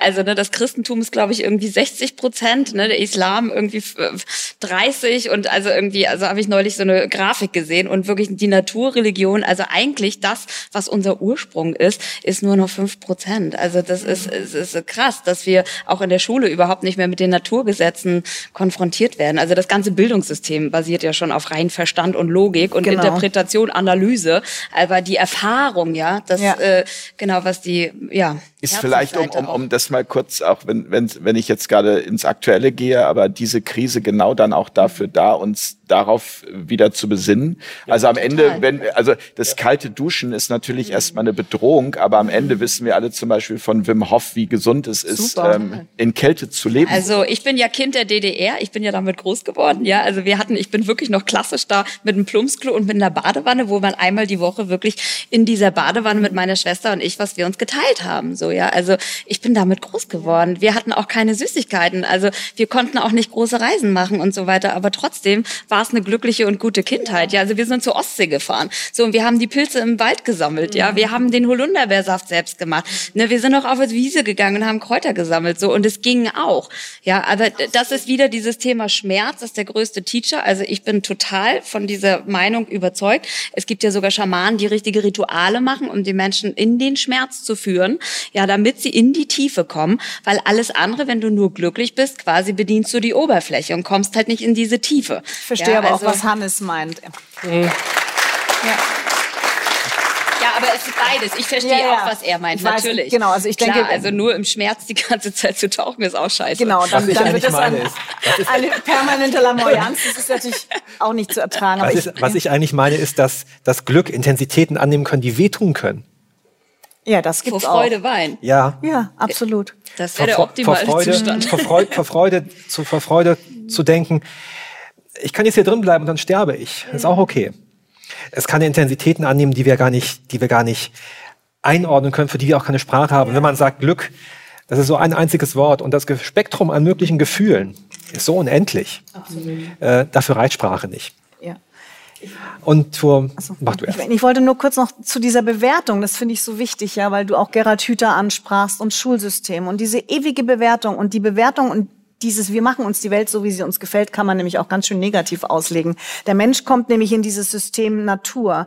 Und was wir machen von der Geburt an, also ich würde mich da selber an meiner Nase, zumindest bei meiner ersten Tochter, habe ich auch noch zu sehr an solchen Pattern gedacht. Gott sei Dank sind wir lernfähig. Ähm, da gibt es diese schöne Geschichte von Christine Nöstlinger. Beim 27. Häschen ist sie dann endlich durch mit dem Ohrzwicken, weil es eine schlechte Note nach Hause bringt. 27 Häschen hat die gebraucht, bis sie ihr kleines Häschen nicht mehr zwickt für eine schlechte Note. Also ich, wir lernen, Gott sei Dank, ja. Also ein Kind wird geboren und als erste, was passiert, ist Bewertung. Ja, sieht das, wie sieht es aus? Sieht das aus wie Mama? Sieht das aus wie Papa? Wann kann es laufen? Wann kann es laufen? Wann spricht Wie- es das ganz erste genau. Wort? Und dann kommen die anderen Muttis am Spielplatz und meins schläft die ganze Nacht durch. Du weißt ganz genau, das stimmt natürlich nicht, aber es ist ja ganz egal. Das ist, genau. Das ist und so- das ist ja das, wo ich äh, im Vorfeld auch schon gesagt habe, ich habe ja einen Namen dafür auch tatsächlich. Ich nenne es die Bewertungskrankheit, die kollektive Bewertungskrankheit. Und das ist für mich eigentlich die Hauptursache, Haben wir warum wir ja. überhaupt in diesen ganzen Problemen sind. Und das ist ja medizinisch auch wieder zu erklären mit dem Thalamus, also das dritte Auge, ja, die Epiphyse in unserem Gehirn, die Zirbeldrüse. Ja, die hat natürlich die Funktion zur ne, Intuition, ja, was im indischen, in der indischen Kultur ja die Bedeutung hat. Deswegen tragen die alle diesen, äh, diesen Bindi, ja, um die Verbindung zur Quelle zu halten, um ihre Intuition zu schulen. Und dann ist der Thalamus, das ist das Tor zum Bewusstsein, das liegt direkt darunter. Und der ist komplett out of order. Weil, was passiert? Wir können nicht mehr beobachten. Das ist ja das, was die ganzen indischen Lehrer gesagt haben, die ganzen Gurus, in die Beobachtung zu gehen und nicht gleich in die Bewertung. Und das ist das, was die Menschheit macht. Sie geht sofort in die Bewertung. Rechts, links, schwarz, weiß, ja, nein, vielleicht, ja. Na, also gar nicht mehr dieses neutrale Beobachten, einen Schritt zurückgehen, aus der Metaperspektive sehen. Ja, und das ist das Problem, was ja diese Welt zu dieser Welt gemacht hat. Es ist vielleicht nicht nur eine Bewertungskrankheit, sondern auch die Krankheit, dass wir immer Quantität äh, über Qualität stellen. Ja. Also nehmen wir nur mal das Thema Beziehung. Ich meine, ein großes Thema, ja, aber es geht ja darum, möglichst 30, 40, 50, 60 Jahre verheiratet zu sein. Und dann kriegt man irgendwie eine Medaille und alle sagen irgendwie toll. Echt? Bei wem geht das- darum? Nein, das ist natürlich eine Generationsfrage, schon Klar. klar. Aber ähm, das ist so dieses ähm, möglichst lange durchhalten. Das ist dieses Thema. Ähm, Schön gesagt. hier lachen einige. Ich hoffe, äh, ich äh, trigger nicht zu viel. Nee, ich habe meinen Mann ja gerade zum zweiten Mal geheiratet. ja, auch schön, auch schön. Das ist freiwillig, nicht um durchzuhalten. Nein, aber ich, äh, also ich wollte damit sagen, also es würde schon viel helfen, wenn Herz über Verstand gehen würde. Und das ist, glaube ich, auch so eine, so eine Ja, wir haben unendliche Ausbildungsstudiengänge und, und Sachen für das im Außen. Wenn man Auto baut, Technik, keine Ahnung, wir sind am Meister in, in allen diesen Dingen. Aber Mensch zu sein, wie das, ne? diese Natur, wir kommen auf die Welt und ist die Natur schon der Feind, nicht? Spinnen oder was auch immer, da kommt der Löwe, der frisst dich und alle diese Dinge und die Natur ist ja ne? Gewalt und der Stärkere wird dann überleben zum Schluss und das ist aber eigentlich ein völlig falsches Bild, weil die Natur ist Kooperation. Deswegen Also, sehen, sehen wir auch die Menschen sofort als. Feinde, wenn sie uns widersprechen. Es ist schon, schon verständlich, wenn du, wenn du ein paar hundert Jahre zurückgehst. Und jetzt gehen wir vielleicht mal auf, auf, die, auf die Wurzel, wie, wie intensiv wir Realität eigentlich empfinden. Weil wir sagen zwar, Realität erschaffen wir, Realität, Real- Realität ist letztendlich unsere Entscheidung. Aber das ist natürlich keine triviale Entscheidung, die wir mal eben beim Einkaufen treffen. Aber ganz kurz, wie viel Prozent, das würde ich nur gerne wissen, bevor du da äh, weitersprichst, wie viel Prozent der Realität schaffst du? du? Also du für dich, was würdest du sagen? Wie viel von dem, was du erlebst, schaffst du selbst? das ist gar keine so, das ist eine Frage, die man, die man, wenn man die, wenn man, wenn ich sage 100 Prozent, Ja. Äh, also ja, ich bin überzeugt 100 Prozent, aber die Frage ist, welche Ebene von mir schafft sie oder welche, äh, wer identifiziert sich mit diesem Schöpfer? Äh, da muss ich vorsichtig sein, weil es gibt auch Aspekte der Realität, die sind sehr unerfreulich, wenn wir bei den, Leitaspek Leit, äh, bei den leidvollen Aspekten sind. Wenn ich dann sage oder zu jemandem sage, ähm, äh, die erschaffe ich auch oder die erschaffst du auch, ähm, da wird man, da wird man schnell zynisch. Deswegen muss man da aufpassen, das zu, zu verabsolutieren. Ich als, als Hannes, der hier inkarniert ist, ich habe gewisse, gewisse Freiheitsgrade und dahinter steht eine größere Realität, die von mir nicht getrennt ist und die das ein bisschen, äh, die mehr Freiheitsgrade hat. Und der Grund, warum ich die nicht verstehe, liegt da, äh, darin liegt der Grund, warum ich mir vielleicht auch, lei- warum, warum leidvolle Erfahrungen kreiert werden. Mhm. Jetzt haben wir beim Punkt. Ja. Ähm, und ähm, jetzt wollte ich aber, was wollte ich davor sagen? Das musst du mich erinnern. Also vielleicht, vielleicht äh, äh, springe ich da kurz ein. Ja. Realitätsgestaltung. Das heißt, du hast ja schon gesagt, hast neues Weltbild. Ich inkarniere hier, um bestimmte Aspekte oder Talente zum Ausdruck zu bringen, um hier diese Materie zu leben. Toll. In diesem Leben haben wir aber auch bestimmte, ich sage jetzt einmal Lernpunkte gesetzt, wo ich sage, diese Erfahrung, diese Erfahrung, diese Erfahrung würde ich gerne machen. Und die kann ich natürlich auch, wenn ich es gut mache, direkt ansteuern. Oder ich kann sagen, nee, ich mache einen Umweg. Weil vielleicht diese Erfahrung schmerzhaft ist oder vielleicht in unserem Weltbild vielleicht nicht gut. Nicht schön, wenn man es einmal bewerten würde. Also versucht man das zu umschiffen. Aber diese größere Realität stellt dir diese Aufgabe immer wieder. Solange, bis du sagst, okay, jetzt muss ich die in Liebe lösen. Also du kriegst es so lang vor die Füße geschmissen. Genau, wenn du es nicht magst, ne, da- das ist dann der Kern von Ursachen von Krankheiten etc. etc.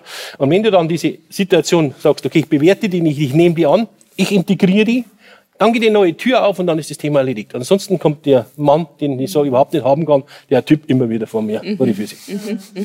Aber manchmal ist das zum Beispiel auch wichtig. Also ich bin mit Krankheiten sehr Das viel ein konfrontiert worden. genau. Genau. Und das war für mich zum Beispiel der Schlüssel, warum ich äh, wirklich jede Krankheit verstehen kann von meinen Patienten, Mhm.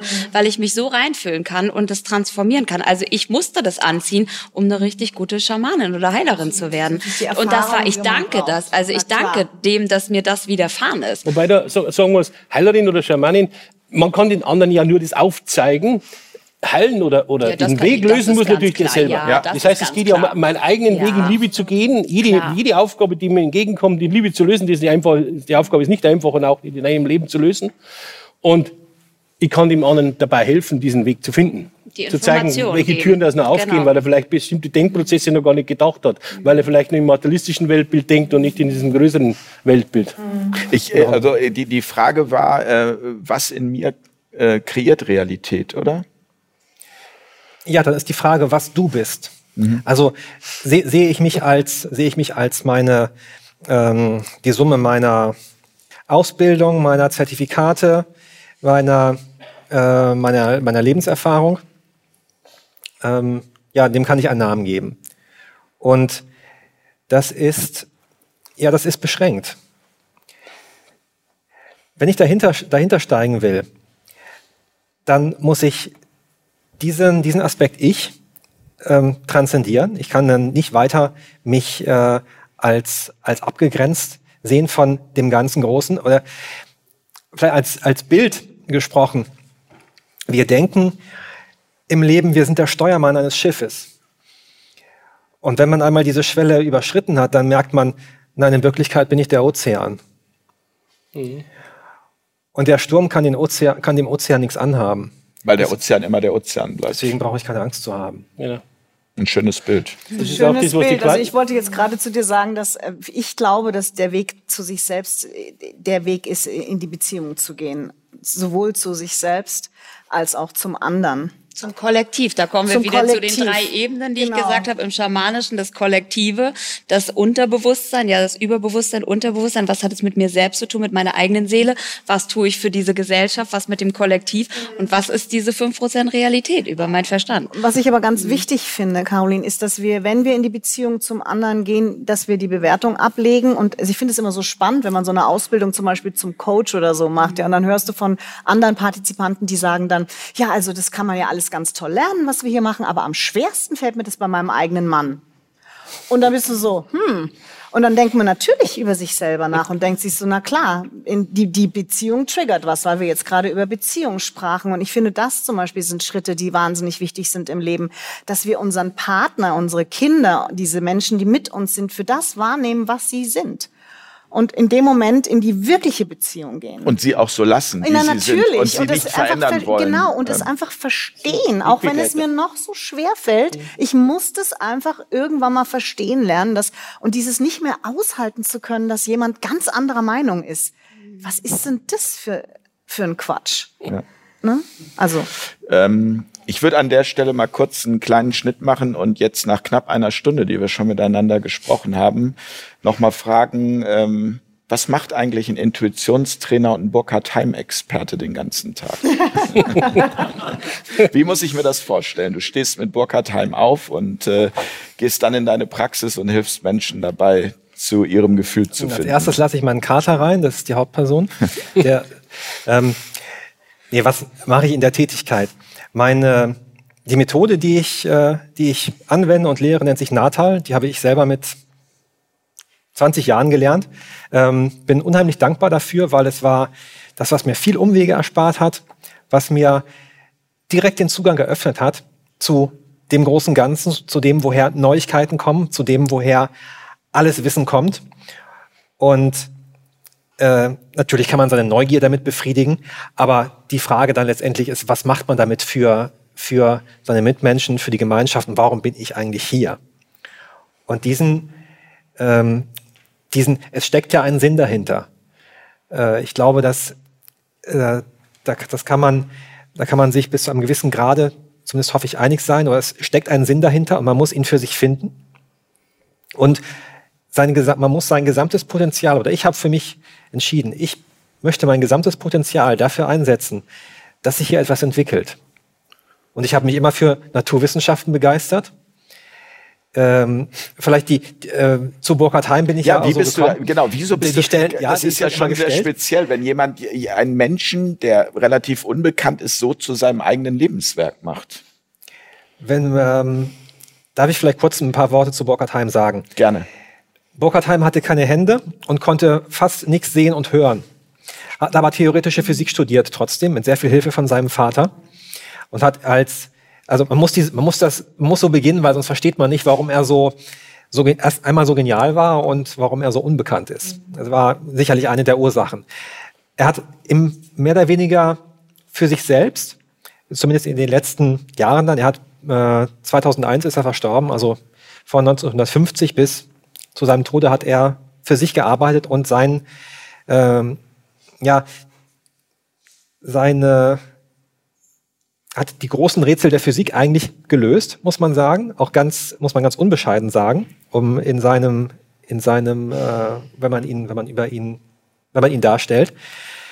Ähm, aus verschiedenen Gründen, was jetzt etwas zu, zu sehr ins Detail gehen würde, ist er nie richtig gehört worden. Und Aber er war schon zwischendurch mal bekannt. Er war ne? zwischendurch, am Anfang war er sehr bekannt, hatte auch viele Unterstützer in der konventionellen Wissenschaft. Heute ist er Ähm, erst, vieles wurde auch fehlinterpretiert später von ähm, Leuten, die durchaus enthusiastisch waren, aber sich nicht die Mühe gemacht haben, da richtig einzusteigen.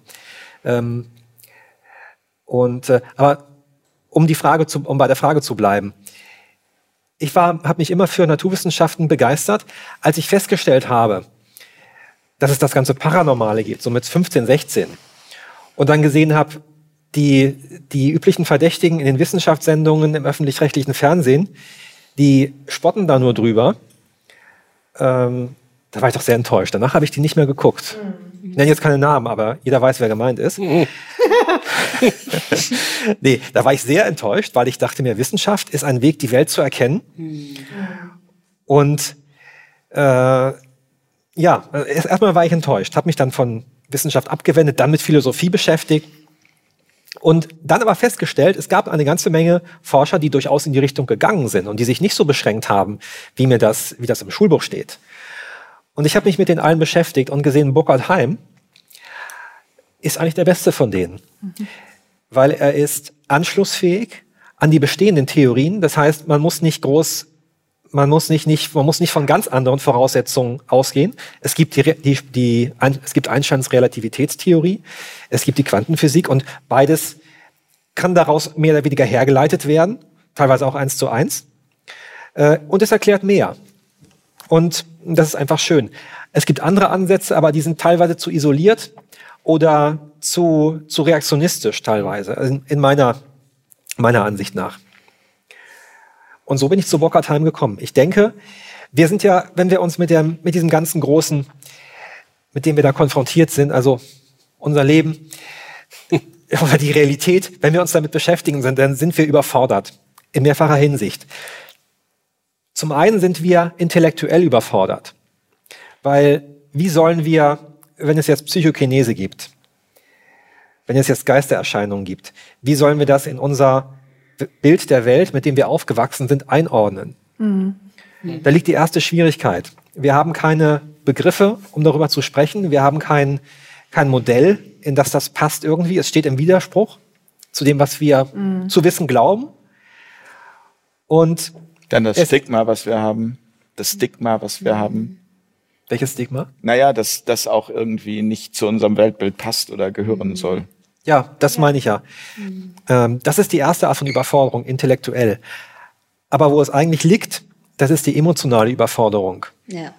Weil wir es gefühlsmäßig nicht zulassen können, dass wir mit, wenn wir mit Neuigkeiten konfrontiert sind, und da sind wir wieder bei Glücksgefühlen. Wir, wenn Wissen über irgendwo im Universum gespeichert ist, dann können wir nicht auf Neuigkeiten zugreifen, wenn wir die emotionale Komponente ignorieren. Der Zuwachs an Wissen bedeutet immer ein Zuwachs an wunderschönen Gefühlen. Man kann es nicht, man kann es, man kann da in der Hinsicht nicht übertreiben. Es ist ein Gefühl von Glück, etwas Neues zu erfahren. Und wenn man diese Kapazität nicht im ausreichenden Maße entwickelt hat, dann bleibt einem das verschlossen.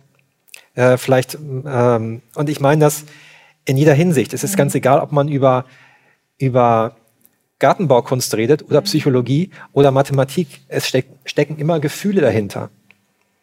Und das ist das, was man in, äh, was man mit äh, im Intuitionstraining bei mir lernt, diesen, das immer zusammenzusehen, das immer zusammen zu haben. Und äh, dann geht einfach alles viel schneller, viel einfacher und geht in viel, viel beglückendere Bereiche, mhm. als man sich überhaupt vorstellen könnte. Dann würdest du mir auch recht geben, wenn ich, wenn ich sage, dass die Wissenschaft nie eine Objektivität haben kann, oder? Weil es steckt ja immer ein Gefühl dahinter. Dann gibt es keine objektive Wissenschaft. Nein, Wissenschaft ist auch nie rational. Ja, ja. Ähm, das ist auch, ist auch noch was Ketzerisches. Wir, wir, oder die meisten Wissenschaftler was, wachsen wahrscheinlich auch mit der, mit der, ich bin auch so aufgewachsen, nehme ich gar nicht aus. Wir wachsen mit dem, mit der, der Ansicht auf, Wissenschaft ist etwas absolut Rationales, mhm.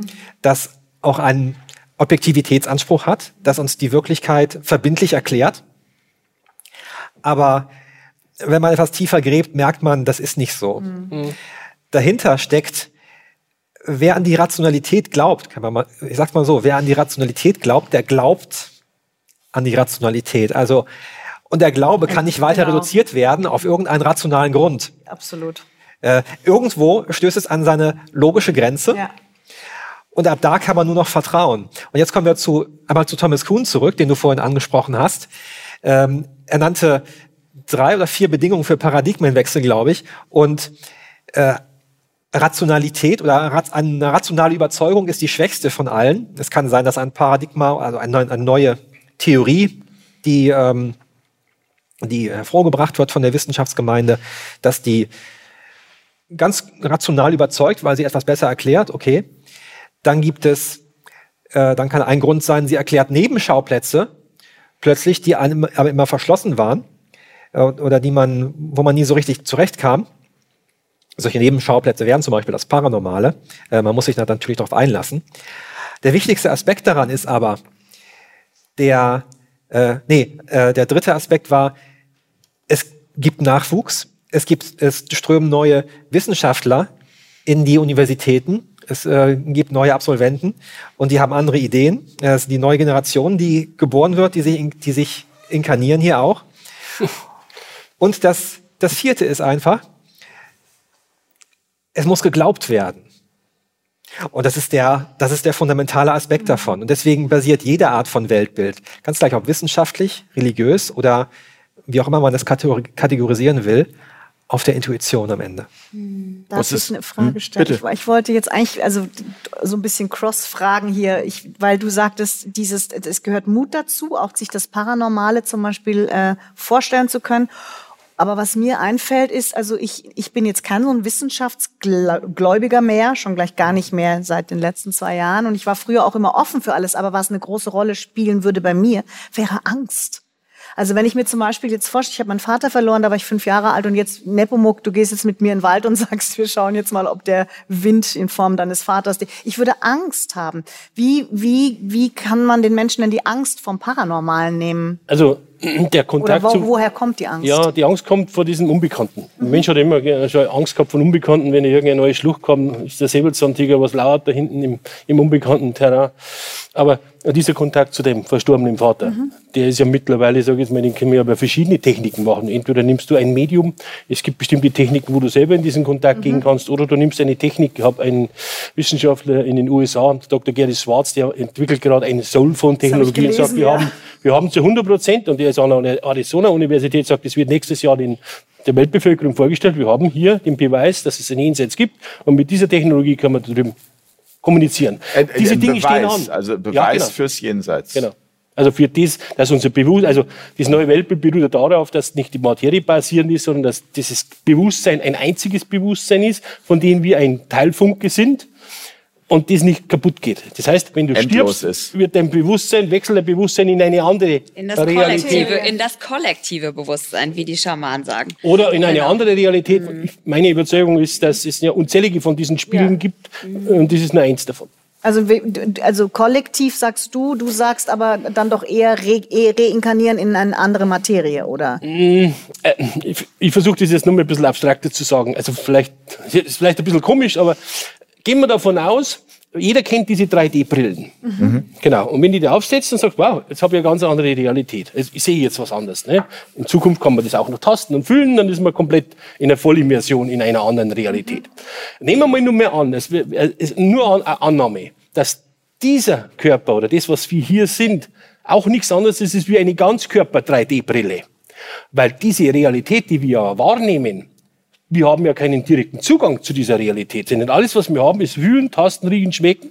Und das ist nichts anderes wie ein elektrischer Impuls, der in deinem Gehirn zu einem Bild umgebaut wird, das außerhalb von dir ist. Aber außerhalb von uns ist nichts. Wir kommen in einen Datenstrom und dieser Datenstrom wird über diese Software eine Realität nach außen gestülpt, die wir hier wahrnehmen. Wechselt die diesen Avatar, der einen anderen Datenstrom bekommt, habe ich eine andere Realität. Der Baum, ein Hund, wie du schon gesagt hast, jedes Tier hat eine andere Realität. Mhm.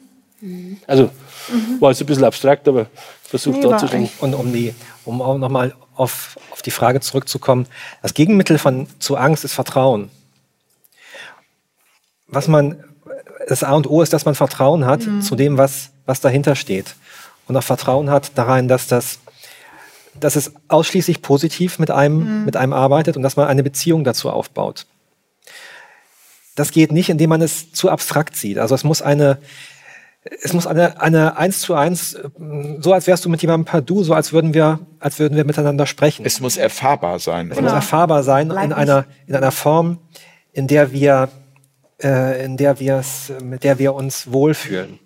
Aber das ist doch auch etwas, womit man auch, ich sag mal jetzt, um es mal auf ein praktisches Beispiel runterzubrechen, auch äh, wunderbar rumexperimentieren kann. Also wenn man offen dafür ist, da sind wir wieder bei diesem Wort Schwingung oder wie auch immer man das nennt. Aber zumindest, Genau. also ich spüre das ganz deutlich ähm, oder ich weiß mittlerweile, die Menschen, die mir begegnen in meinem Leben, im Alltag, sind auch genau die Menschen, die dementsprechend, was ich in mir fühle oder wie es mir geht. Ja, also ich äh, erlebe das so oft, dass wenn ich mit dem linken Bein aufstehe, dass ich dann auch angepöbelt werde, dass ich dann immer in Konflikten bin.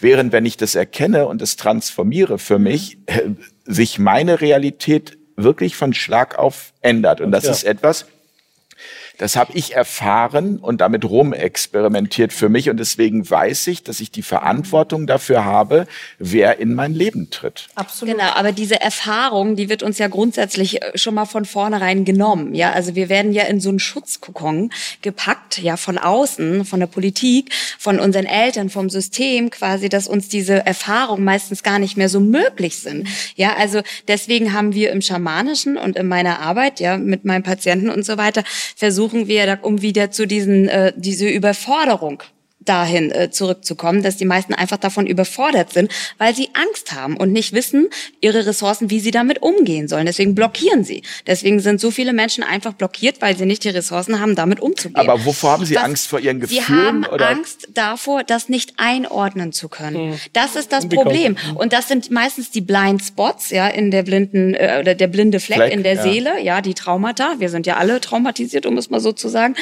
Ähm, Egal wie, auf welchen Weg. Und äh, was wir zum Beispiel in der schamanischen Arbeit machen, wir knacken genau diesen Filter, der uns davor beschützt, dass das zu viel wird, dass das eine Reizüberflutung wird. Den knacken wir zum Beispiel, ja, wie die Schamanen im äh, Südamerika mit Psychedelika, ja, mit äh, wirklich äh, Substanzen. Ayahuasca oder- Ayahuasca Ayahuasca, zum. Beispiel, wo sie diesen Filter komplett aufknacken. Wie eine Tür brechen sie diesen Filter aus. Deswegen brechen die Leute, sie übergeben sich, sie, die Emotionen brechen heraus. Sie haben keine Kontrolle mehr über ihre Emotionen. Es kommt alles raus, was unterdrückt wurde, all die Jahre. Und das ist die Heilung. Und die sehen Aber ja das ist- die Realität. Und das ist Aber, das, aber gibt es, Entschuldigung, da muss ich einmal, also Ja. das, das ist hier ja auch äh, verboten. Das ist Ayahuasca. verboten, ja, na, ähm, ja. Und äh, wenn du sagst, das ist die Heilung, ich, also ich habe immer so einen Widerstand in dem Augenblick, wenn jemand sagt, das ist die Heilung. Also so, ich glaube, Es ist der es gibt nicht Heilung. die eine Ja, Heilung. klar. Also aus meiner Klar, Sicht zumindest. also die Integration ist natürlich wi- wichtig. Ne? Also äh, man kann auch Psychotherapie machen, aber man kommt bei weitem nicht so, ne, weil der Verstand immer wieder versucht kommt zu drauf an, kategorisieren. welche Form der Es kommt drauf an, welche. Es Es kommt gibt auch auch auf schon dein gute Gegenüber drauf an. Ne? Genau, ne? Gute das stimmt schon. Das stimmt schon. auch. Und es bringt jetzt auch nichts, nach Südamerika zu fliegen und zehn Tage ein Ayahuasca-Retreat zu machen Genau. und danach völlig gesund zurückzukommen. Ja, also ne, meistens sind die dann hier, kriegen die Vollklatsche an Realität, ja, weil sie dann nicht mehr zurechtkommen, in was für einer Welt wir leben und rutschen dann erst recht in eine Depression. Ja, also wir müssen auch diese ganze, dieser Hype um Psychedelika, ja, die uns wirklich auch äh, therapeutisch ein großes Potenzial ermöglichen, was ja auch gerade total in den Medien gerade gehypt wird. Ähm, also überall auf Netflix, es laufen überall Dokumentationen über Psychedelika, Ja, ja, ja. über Psilocybin mit Pilzen und so weiter, um eben genau an diesen blinden Fle an diese blinden Flecke ranzukommen, die wir unterdrückt haben, weil wir einfach zu wenig Ressourcen gelehrt bekommen haben, wie wir damit umgehen. Aber das finde ich spannend. Also, also Ayahuasca war für mich oder ist bis jetzt für mich in dieser Kategorie, das ist eine Droge. Ja, also ja. es ist eine Naturmedizin. Es ist eine, für die, für die Schamanen ist, ist es eben eine heilige Medizin aus dem Dschungel.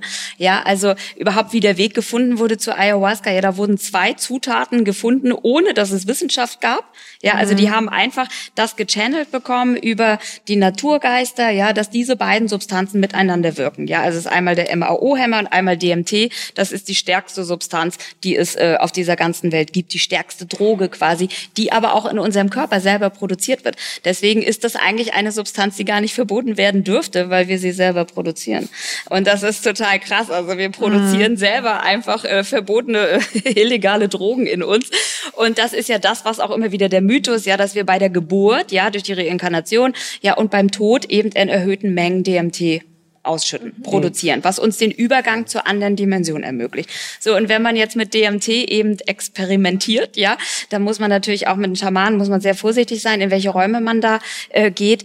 Ähm, aber dann äh, checkt man das, ja, wie viele Dimensionen wir überhaupt haben, ja. Also dieses Multi, diese, ich glaube, wir kommen auch immer mehr gerade in dieses Thema Multidimensionalität.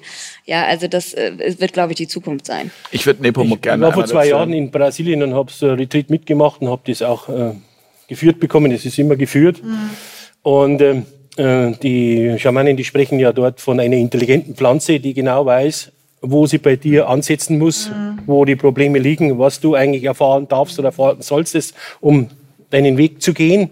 Und das ist natürlich auch für den Menschen ist das vielleicht schon auch ähm, erschreckend, wenn man zuerst kennt, wow, die Realität ist ja viel größer, als wie das ich dachte. Ja, und es sind ganz andere Wesenheiten oder ganz andere Dimensionen hier unterwegs. Aber es öffnet natürlich alles, Ja, ja. weil man sofort, weil das ist ja, was wir hier sprechen von diesen Realitäten, ist ja immer eins. Ich habe ja viele Wissenschaftler, die vom Saulus zum Paulus geworden sind, die selber Erfahrungen gemacht haben, die es nicht gibt. Äh, du musst diese Erfahrung selber machen, sonst theoretisch kannst du das niemand erklären, der aber nur keinen Geist gesehen hat, der glaubt auch nicht an einen Geist. Wenn er es einmal selber erlebt hat, ist was anderes. Ich glaube auch halt, dass man das nicht, ähm, also man kann es einfach nicht auf jeden Menschen, ähm, Nee, ne, also jeder, je- jeder wie er will. Ne? Genau, Und man die, die es selber- machen wollen, die, die Genau, und man kann es ja auch selber produzieren. Also ich finde ja beide Wege sind möglich. Also ob man meditiert die ganze Zeit oder Genau. sich irgendwelche äh, äh, Holotropes Trance-Zustände, Atmen gibt es, holotropes. Atmen, irgendwelche Trance-Zustände Ja, hingibt. Also absolut. egal auf welchen Weg.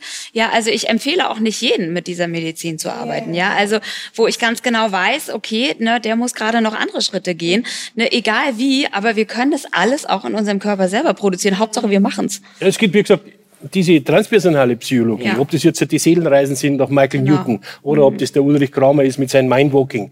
Da wirst du bei vollem Wachbewusstsein Fragen gestellt und plötzlich kommst du in, in ein Thema, wo vielleicht in einem früheren Leben, wo du sagst, wow, jetzt weiß ich, wo das Problem herkommt.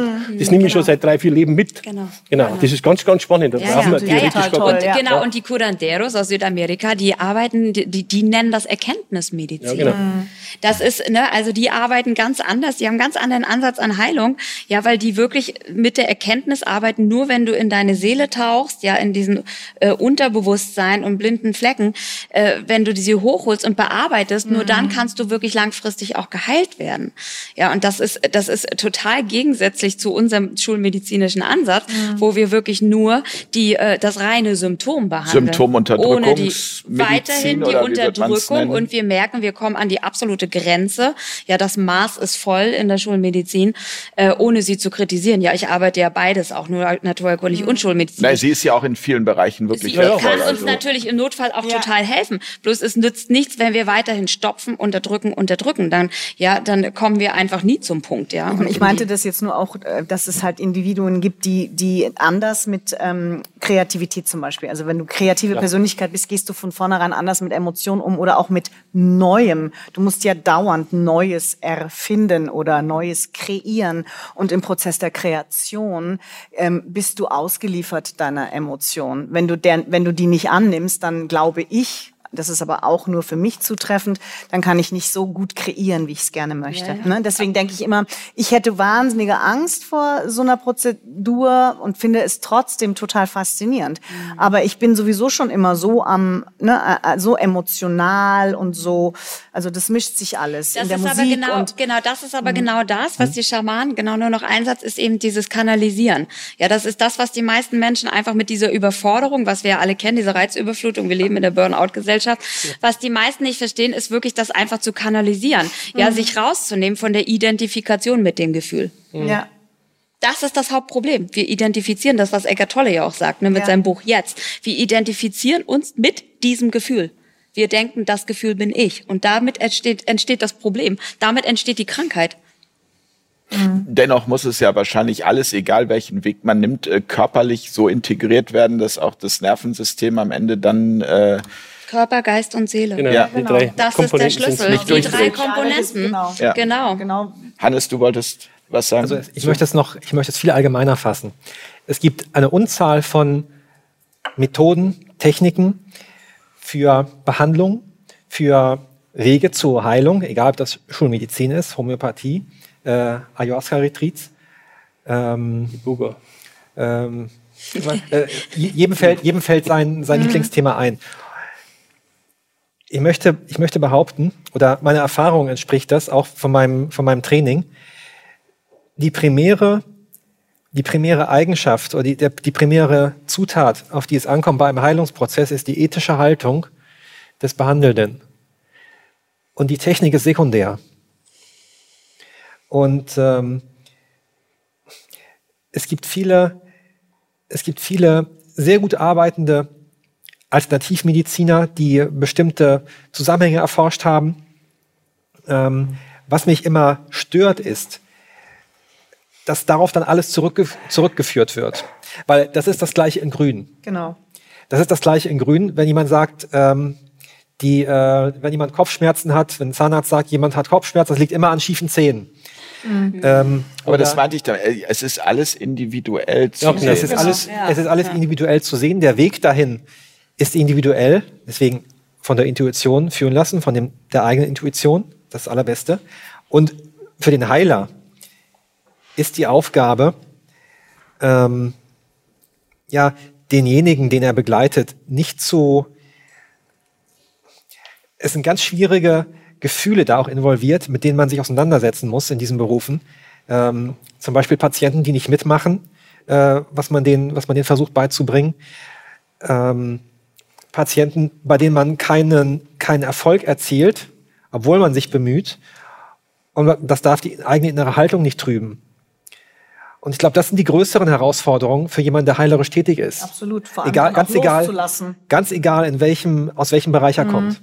Genau, Manche absolut. müssen extra Runden drehen, sag ich immer. Die kommen dann vielleicht ein paar Jahre später wieder. Oder halt auch nicht, also, weil die Energie und die Schwingung, jetzt bin ich wieder beim Anfangsthema, also es gibt halt einfach Leute, die dich nicht heilen können, egal was sie können. Manche wollen es auch nicht und das ist auch okay. Das, ich, ich, weiß gar nicht, ob das, also ich, genau, ich verstehe dich, ich höre dich, aber ich denke, es ist einfach so, dass, genau, manche wollen nicht geheilt werden, genau, aber es ist auch so, dass selbst wenn du geheilt werden willst, es dir passieren kann, dass du jemanden hast, der dich nicht heilen kann. Na, weil du dich ja, ja, nur selbst, ja, also ist es nicht am Ende so. Ich glaube nicht, dass das immer daran liegt, dass man sich selbst schließt dafür, dafür. Mhm. Das glaube ich gar nicht, sondern ich glaube, das hat was mit der sorry, Schwingung zwischen den beiden ja, Menschen zu tun. Ja. Also ich hatte eine wunderbare Homöopathin vor vielen Jahren, das ging einfach nicht und da musste jemand anders hin.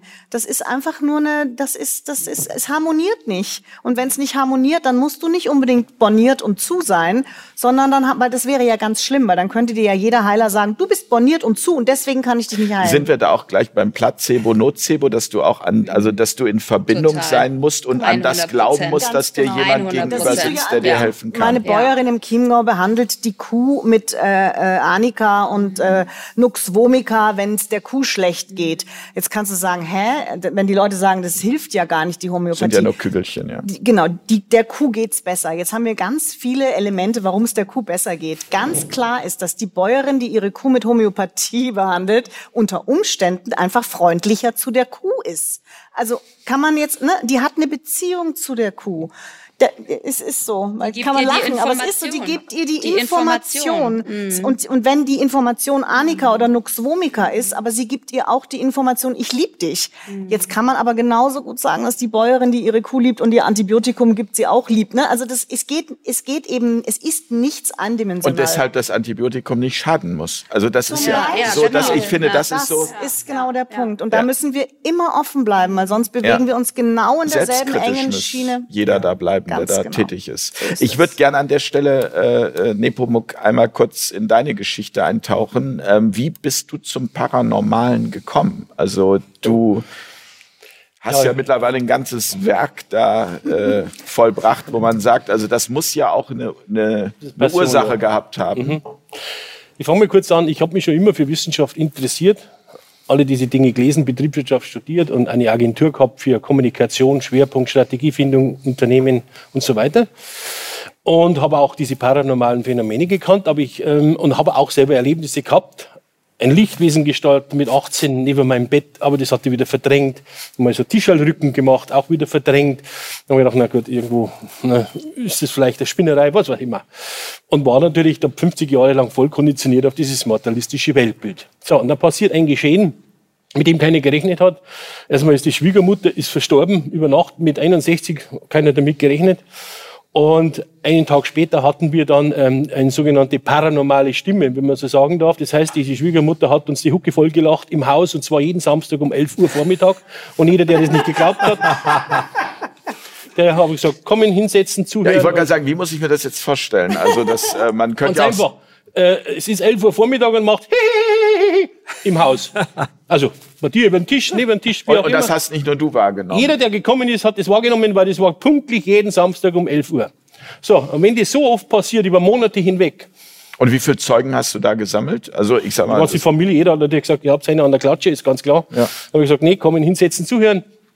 Und es war natürlich ein Anfang, der, der Prozess war natürlich schmerzhaft, weil das erste Mal passiert ist, sind die Kinder, und die waren drei Kinder, die waren klein, die haben schreien, sage ich mal, beim, Garten, beim, Schiebetür rausgelaufen und bis zum Gartenzaunende, nicht? Das ist klar. Und wir haben auch gesagt, wow, bis wir rausgefunden haben, dass es immer 11 Uhr ist, weil meine Frau hat die Uhr immer ein paar Minuten vorgestellt, damit die Kinder nicht zu spät zur Schule kommen. Und dann haben wir festgestellt, ah, das ist genau 11 Uhr. Und dann haben wir das Haus nicht mehr aufgesucht, weil die Kinder eben so verschreckt waren. Und dann haben wir aber das Ganze integriert. Dann war die Angst weg. Dann haben wir gesagt, ah, die Schwiegermutter will uns irgendwas mitteilen. Und es war offensichtlich für mich, weil ich gesagt habe, so, eine direkte Stimme aus nichts, ohne Resonanzkörper, also bitte, das gibt's in der Wissenschaft nicht. Soll, wie soll das funktionieren? Ne? Und dann habe ich begonnen, sage, okay, nur mal die ganzen Bücher zu wälzen, aber und dann bin ich hergegangen, habe diese ganzen Wissenschaftler, die sich mit diesen Themen beschäftigen, aufgesucht. Bin um die ganze Welt gereist und habe gesagt, okay, hab, wo kommt das her? Und dann die erste Anlaufstelle war eben der Dr. Dr. Walter von Lucadou in Freiburg im Breisgau, der sagt, hm, wir dokumentieren diese Dinge seit 40 Jahren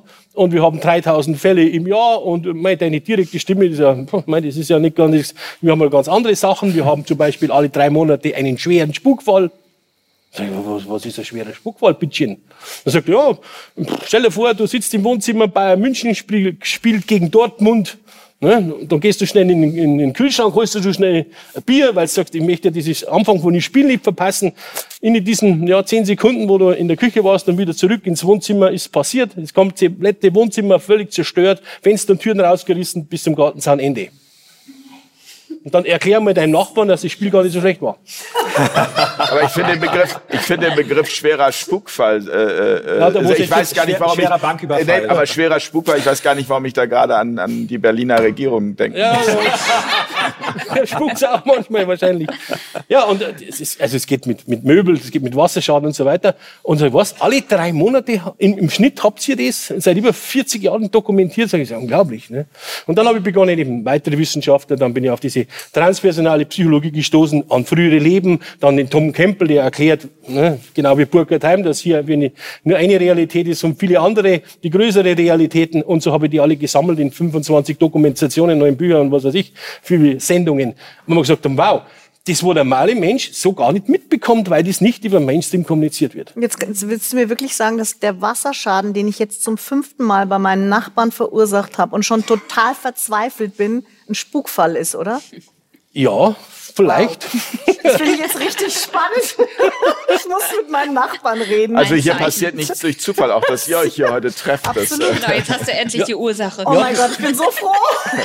Ja, Danke. wir hatten letztes Jahr einen, einen Fall in Niederbayern, tatsächlich, der kam tatsächlich in die Zeitung, weil das passiert sehr selten, dass das öffentlich wird, weil natürlich die Familie ein bisschen diskreditiert wird. Aber da war eine Bäuerin, die hat ja, einen Wasserschaden gehabt, da kommen plötzlich 75 Liter Wasser von der Decke runter, plutsch. Und dann haben sie alle Leitungen, alle Rohre ausgebaut. Also über Monate, immer wieder, immer wieder. Und dann hat sie einen Aufruf gemacht in der Zeitung, gesagt, wir haben hier einen Fall, wir finden diesen, dieses, dieses Problem nicht. Da kam die Reporterin, die stand dann auch vor der, vor der Veranda und die Türe war offen und dann macht's Platsch und dann fällen diese 75 Liter Wasser runter. Und dann zum Schluss war es tatsächlich jemand, der das ein bisschen, sagen wir, spirituell gelöst hat, das Problem, dann war es vorbei. Wow. Es ist erstmal so, dass man, man hört's und man kann's, also, Ja, also man, man, man sagt, das, sowas gibt's doch gar nicht. Ne? ja. Ja, das füllt Bibliotheken Ja. seit 150 10.000 Jahren. Bücher habe ich. Ja, Ich hab mit dem Wahnsinn. Dr. Dr. Äh, äh, Pater Resch in Innsbruck einen Lehrstuhl hat, der diese, sein, Leben lang auch diese Wunder, ich habe einen Vortrag über Wunder dokumentiert, wo Menschen Stigmata bekommen. Da gibt's eine äh, in, in Damaskus, die kriegt das alle Ostern seit über 40 Jahren. Heute noch, da wird nicht drüber berichtet. Und die Wunden gingen dann wieder weg und sind völlig verschlossen ohne Ja, Namen. ja, Spontanheilung. Auf den Philippinen auch ganz krass. Da habe ich auch eine Doku gedreht über philippinische Geistheilung. Und das ist, Richtig was wir. Realität nennen. Das heißt, hast du ein, darum gibt es ja so viele Menschen, die haben einen anderen Datenstrom, sage ich jetzt mal, die haben erweiterte Sinne. Also zum Beispiel die Synästhetiker. Ein Synästhetiker ist jemand, der zum Beispiel Töne sehen kann. Kandinsky war der Maler, der, wenn was gemalt hat, hat er gepfiffen und gesagt, ah, schöne Farbe, ich mal mal. Da gibt's übrigens laut Charité Berlin über 60 verschiedene Arten von Synästhesie. Quadratisch oder kugelförmig schmecken. Ja, ja. Oder wenn du über die Haut streichst, gibt's Töne und so weiter. Also das heißt, wenn jemand Jenseitskontakt hier oder der sieht hier Gespenster oder eine erweiterte Realität, der hat halt nicht den Datenstrom, was du hast, das ist vielleicht das Standardmodell und der hat natürlich mehr Apps in Ja. seine und sagt, okay, ich kann mehr. Da gibt's ja unzählige Möglichkeiten. Menschen mit Biglokation, die können an zwei Orten gleichzeitig sein, levitieren. Also es gibt nichts, was man sich nicht ausdenken kann. Die ganzen Phi-Fähigkeiten. Ich habe einen jungen Mann, der macht das so und da bewegt sich der Kugelschreiber. Aber du bist mit dem Flieger gekommen und hast dich nicht hierher gebeamt, ja? Ich, ich kann es leider nicht. Ne? Aber, Was nicht ist, kann noch werden. Ja, eben. aber sag mal, wenn ich jetzt, also ich habe nicht, also vor zwei, drei Jahren hätte ich wahrscheinlich noch, also ich hätte dir immer zugehört, aber ich hätte es noch wesentlich mehr nicht glauben können. So. Jetzt bin ich auch gereift und viel, viel äh, offener, vor allem die letzten zweieinhalb Jahre geworden. Aber also ich hätte vor zweieinhalb Jahren gesagt, okay, diese Erscheinungen von Christus und irgendwelche Madonnen, das waren alles Migräniker, weil das sehe ich ja auch alles. Ja, ich habe halt Auren. Also erzähl mir jetzt bitte, dass meine Aura was anderes ist, finde ich toll. Ich habe halt dann äh, Blitze und so. Also weißt du, was ich meine? Also wenn ich als Wissenschaftlerin würde ich jetzt sagen, die hatten alle Auren. Und was ich ja auch spannend finde, weil das zentrale Nervensystem einer Person, die sowas hat, hat ja auch ist ja auch anders gewired. 15 Ja? Prozent der Bevölkerung in Deutschland hören Stimmen im Kopf. Und das sind nur drei Prozent tatsächlich, sage ich mal, physisch Aber, aber, aber es ist ja auch so, Wahrnehmung ist ja auch einfach Chemie im Gehirn, oder? Genau. Also das, Ja, also die die, haben die die Frage ist, Botenstoffe gesteuert. genau, aber da, da ist jetzt die Nein, da Frage, bin ich nicht ganz dabei. Das Problem ist ja tatsächlich, dass wir das Bild haben, dass unser Bewusstsein vom Gehirn erzeugt wird. Ja. Das ist ein altes Weltbild. Das Bewusstsein, das, ist, das Gehirn ist eher vielleicht etwas wie ein Receiver, der das einfängt und vom Gesamtbewusstsein modelliert auf einen Hannes oder auf mich und im nächsten Leben bin ich wieder was anderes. Das heißt, das Bewusstsein ist gar nicht aufgetrennt. Also das Bewusstsein ist nicht im Gehirn. Es gibt Menschen, die haben überhaupt kein Gehirn und haben völlig normal. Da gibt's Das habe ich gesehen gut dokumentierte dem- Fälle. Ein, ein, ein Beispiel, ein, ein, ein, ein Franzose geht zum Arzt, weil ihm das Knie weh tut und der macht ein Röntgenbild und stellt fest, er hat überhaupt kein, Gehirn. Der hat das gar nicht gewusst. das, das, das, das habe ich ist ja noch auch schon, da inkonsequent. muss ich noch mal gerade, Es ist ja auch inkonsequent. das, das, das, das, das möchte ich noch mal verstehen. Also äh, das war mir zu schnell jetzt. Nochmal, es gibt Menschen, gut dokumentierte Fälle, wo nicht, ähm, nicht ein Restgehirn drin ist, sondern da ist gar nichts drin, nur Wasser. Und die sind völlig normal. Und auch hohe IQ teilweise. Und die Körperfunktion und alles? Völlig normal. Völlig normal. Es gibt zum Beispiel ein Experiment von, von der Universität in London mit Universität Neu-Delhi 1971 an einem Yogo Yamamurti, glaube ich, hat der geheißen. Der konnte zum Beispiel seinen Metabolismus relativ gut steuern. Und zwar, den hat man verkabelt, EKG, EEG, ich weiß jetzt Fachsprache, ich weiß es nicht, EKG. EKG. Und dann hat er Herzflasen bekommen in der ersten Nacht. Und dann noch, glaube ich, noch 16 Stunden plötzlich Nulllinie. Da haben wir gemeint, oh, jetzt ist vielleicht der Kabel abgegangen oder so. Nein. Der konnte tatsächlich sein Herz für acht Tage ausschalten. Auch die Körpertemperatur konnte er reduzieren auf 34,8 Grad. Also der hätte auch normal sterben müssen, weil da kein Hämoglobin mehr transportiert wird im Blut. Und nach acht Tagen hat man den wieder aus dieser Grube raus.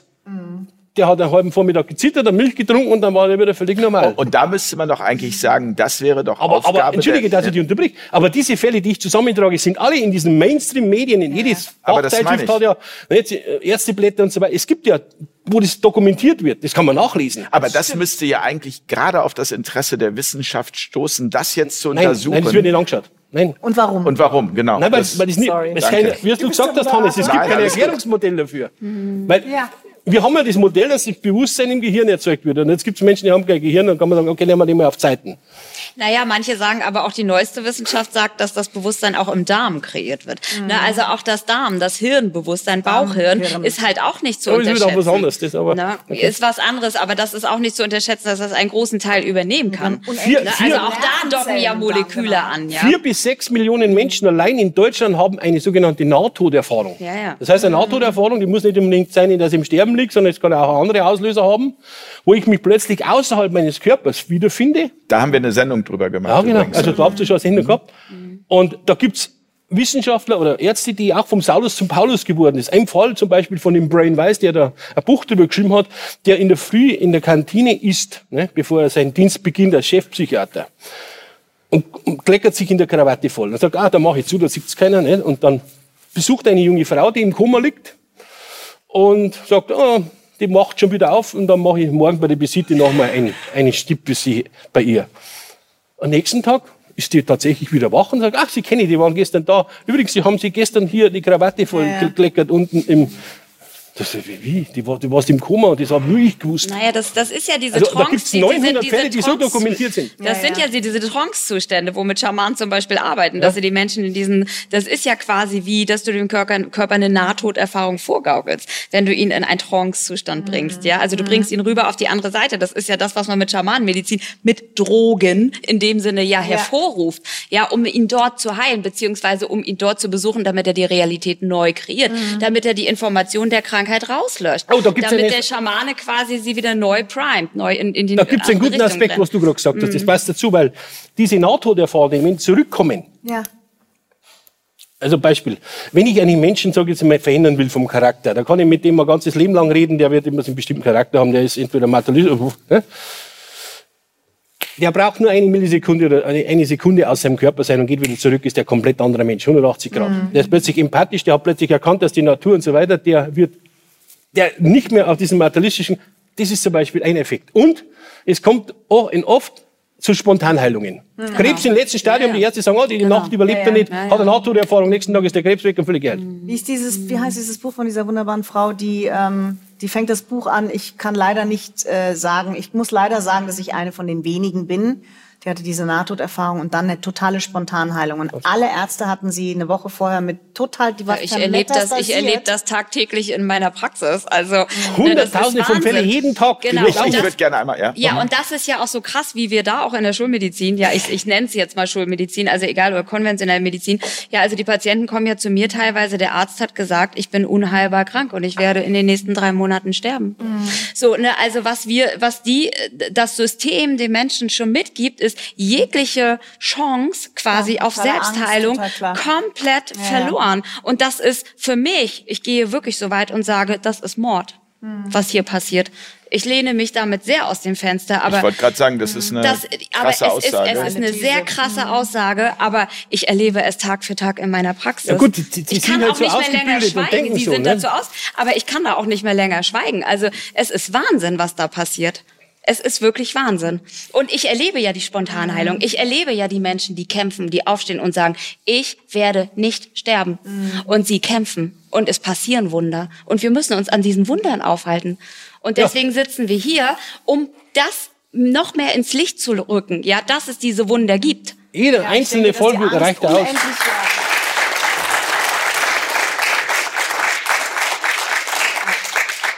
Ich denke, dass die Angst, die, die, die das Establishment, auch die Ärzte, also ich habe da jetzt ein ziemlich aktuelles Beispiel, wenn ich das kurz erzählen darf. Ich war bei meiner Freundin, die ist Kardiologin und äh, beziehungsweise sie war bei mir zum Singen und wir sprachen und ähm, es ging um Impfung und die steht eigentlich total auf dieser meiner Seite und ist total bei uns und sagt immer, hey, toll, dass ihr, dass ihr sprecht, dass ihr laut seid, dass ihr euch wehrt gegen diese Einengung, dass ihr euch gegen diese Freiheitsberaubung wehrt. Aber sie hat jetzt zweieinhalb Jahre lang durchgeimpft.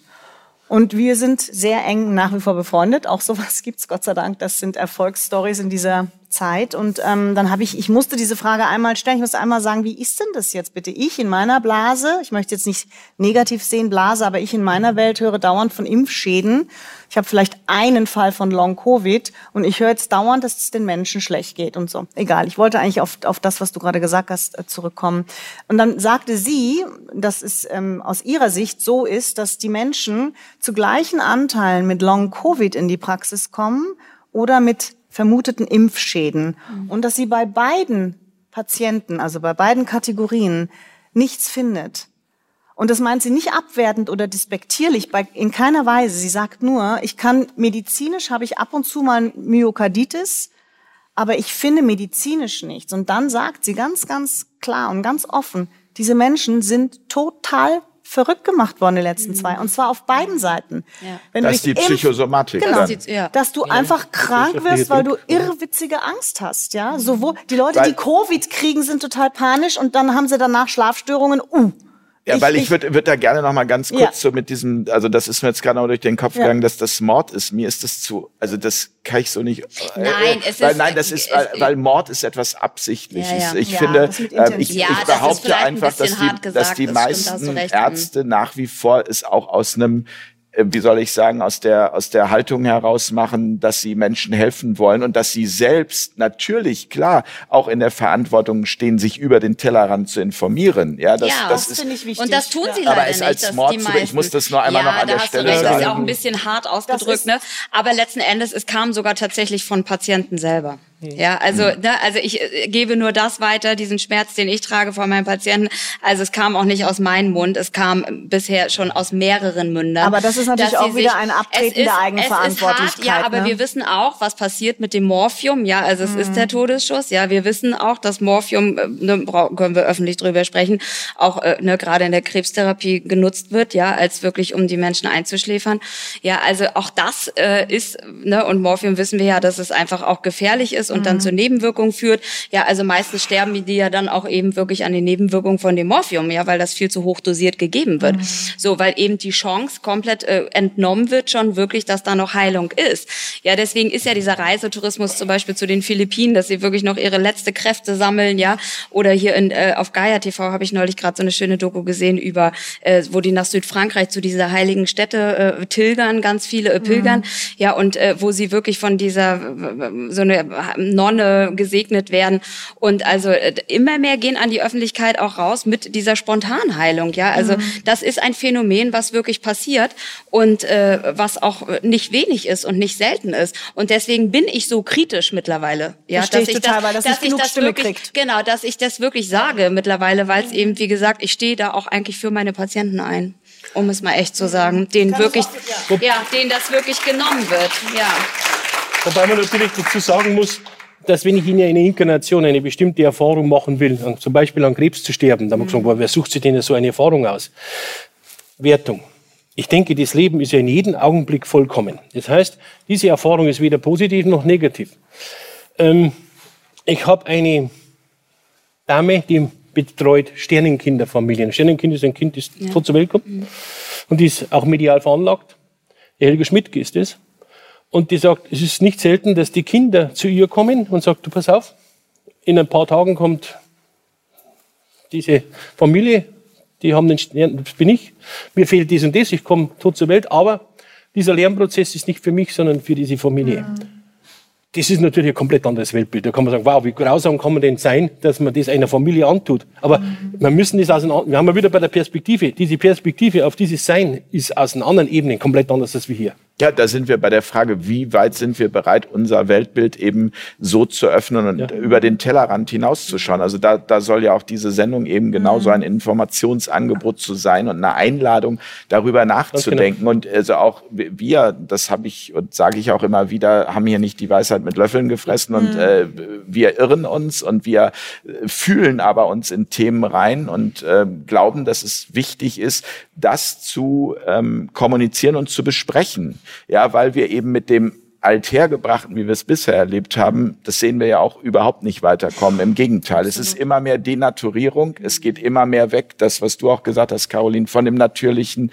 Ähm, und äh, am Ende, und also so verstehe ich das, hat der Mensch ja das Potenzial, sich auch selbst zu heilen. Natürlich.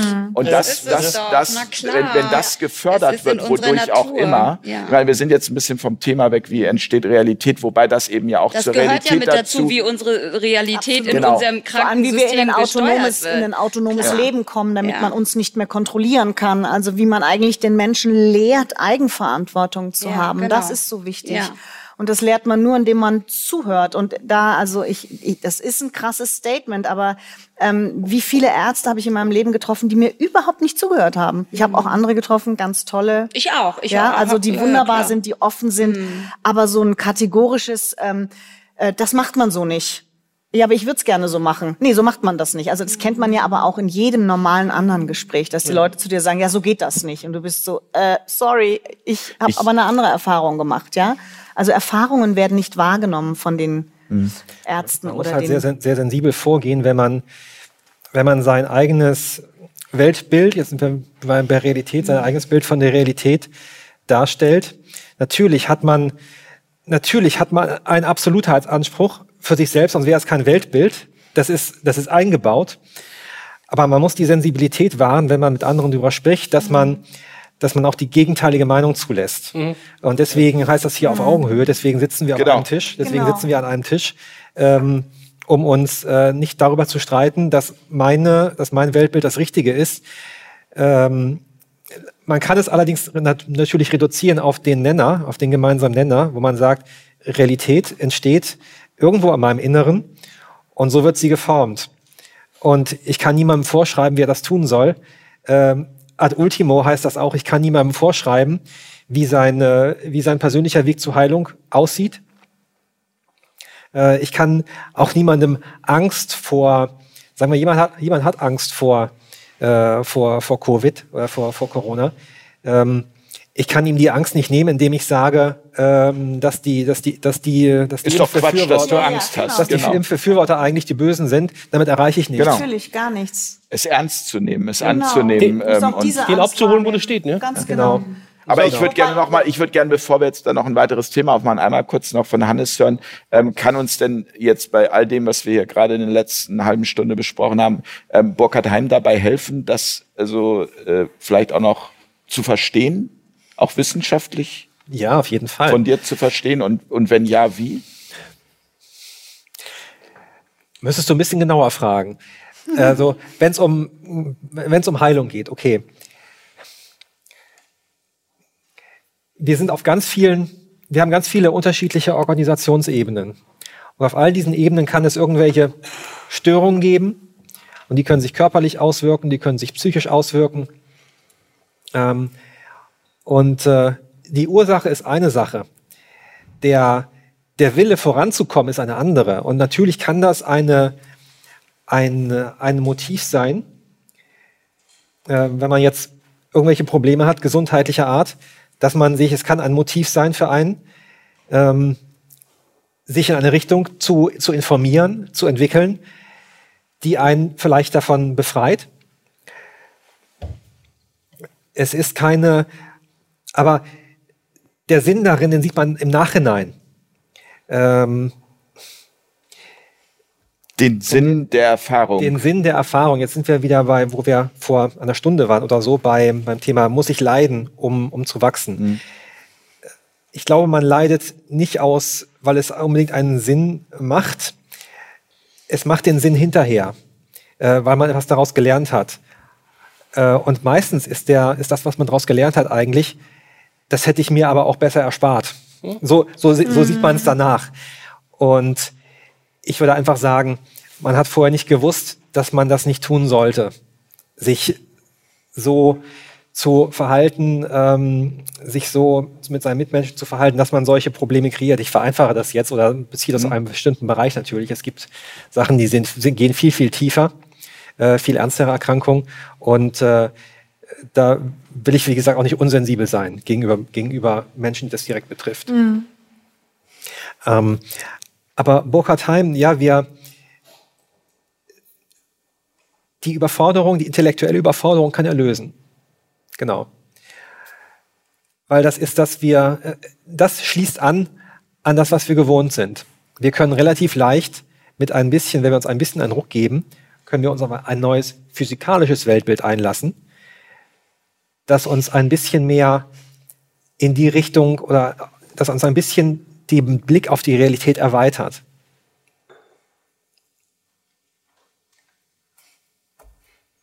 Genau.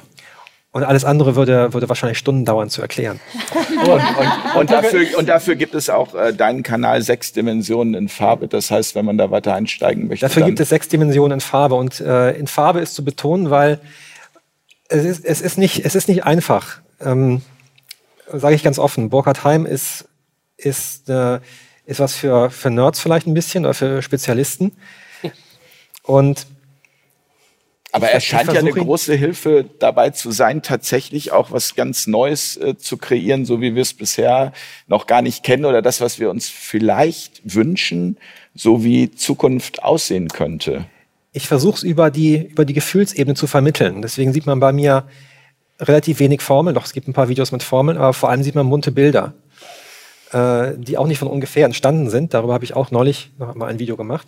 Also eigentlich sind es sind das Bilder, die durch mediales Schreiben entstehen und die einen, einen Sinn dahinter haben. Mhm. Und diese, und es, also ich versuche es auf einer anderen Ebene mitschwingen zu lassen. Schwingung. Ja, Schwingung. Es ist ein fantastisches Wort.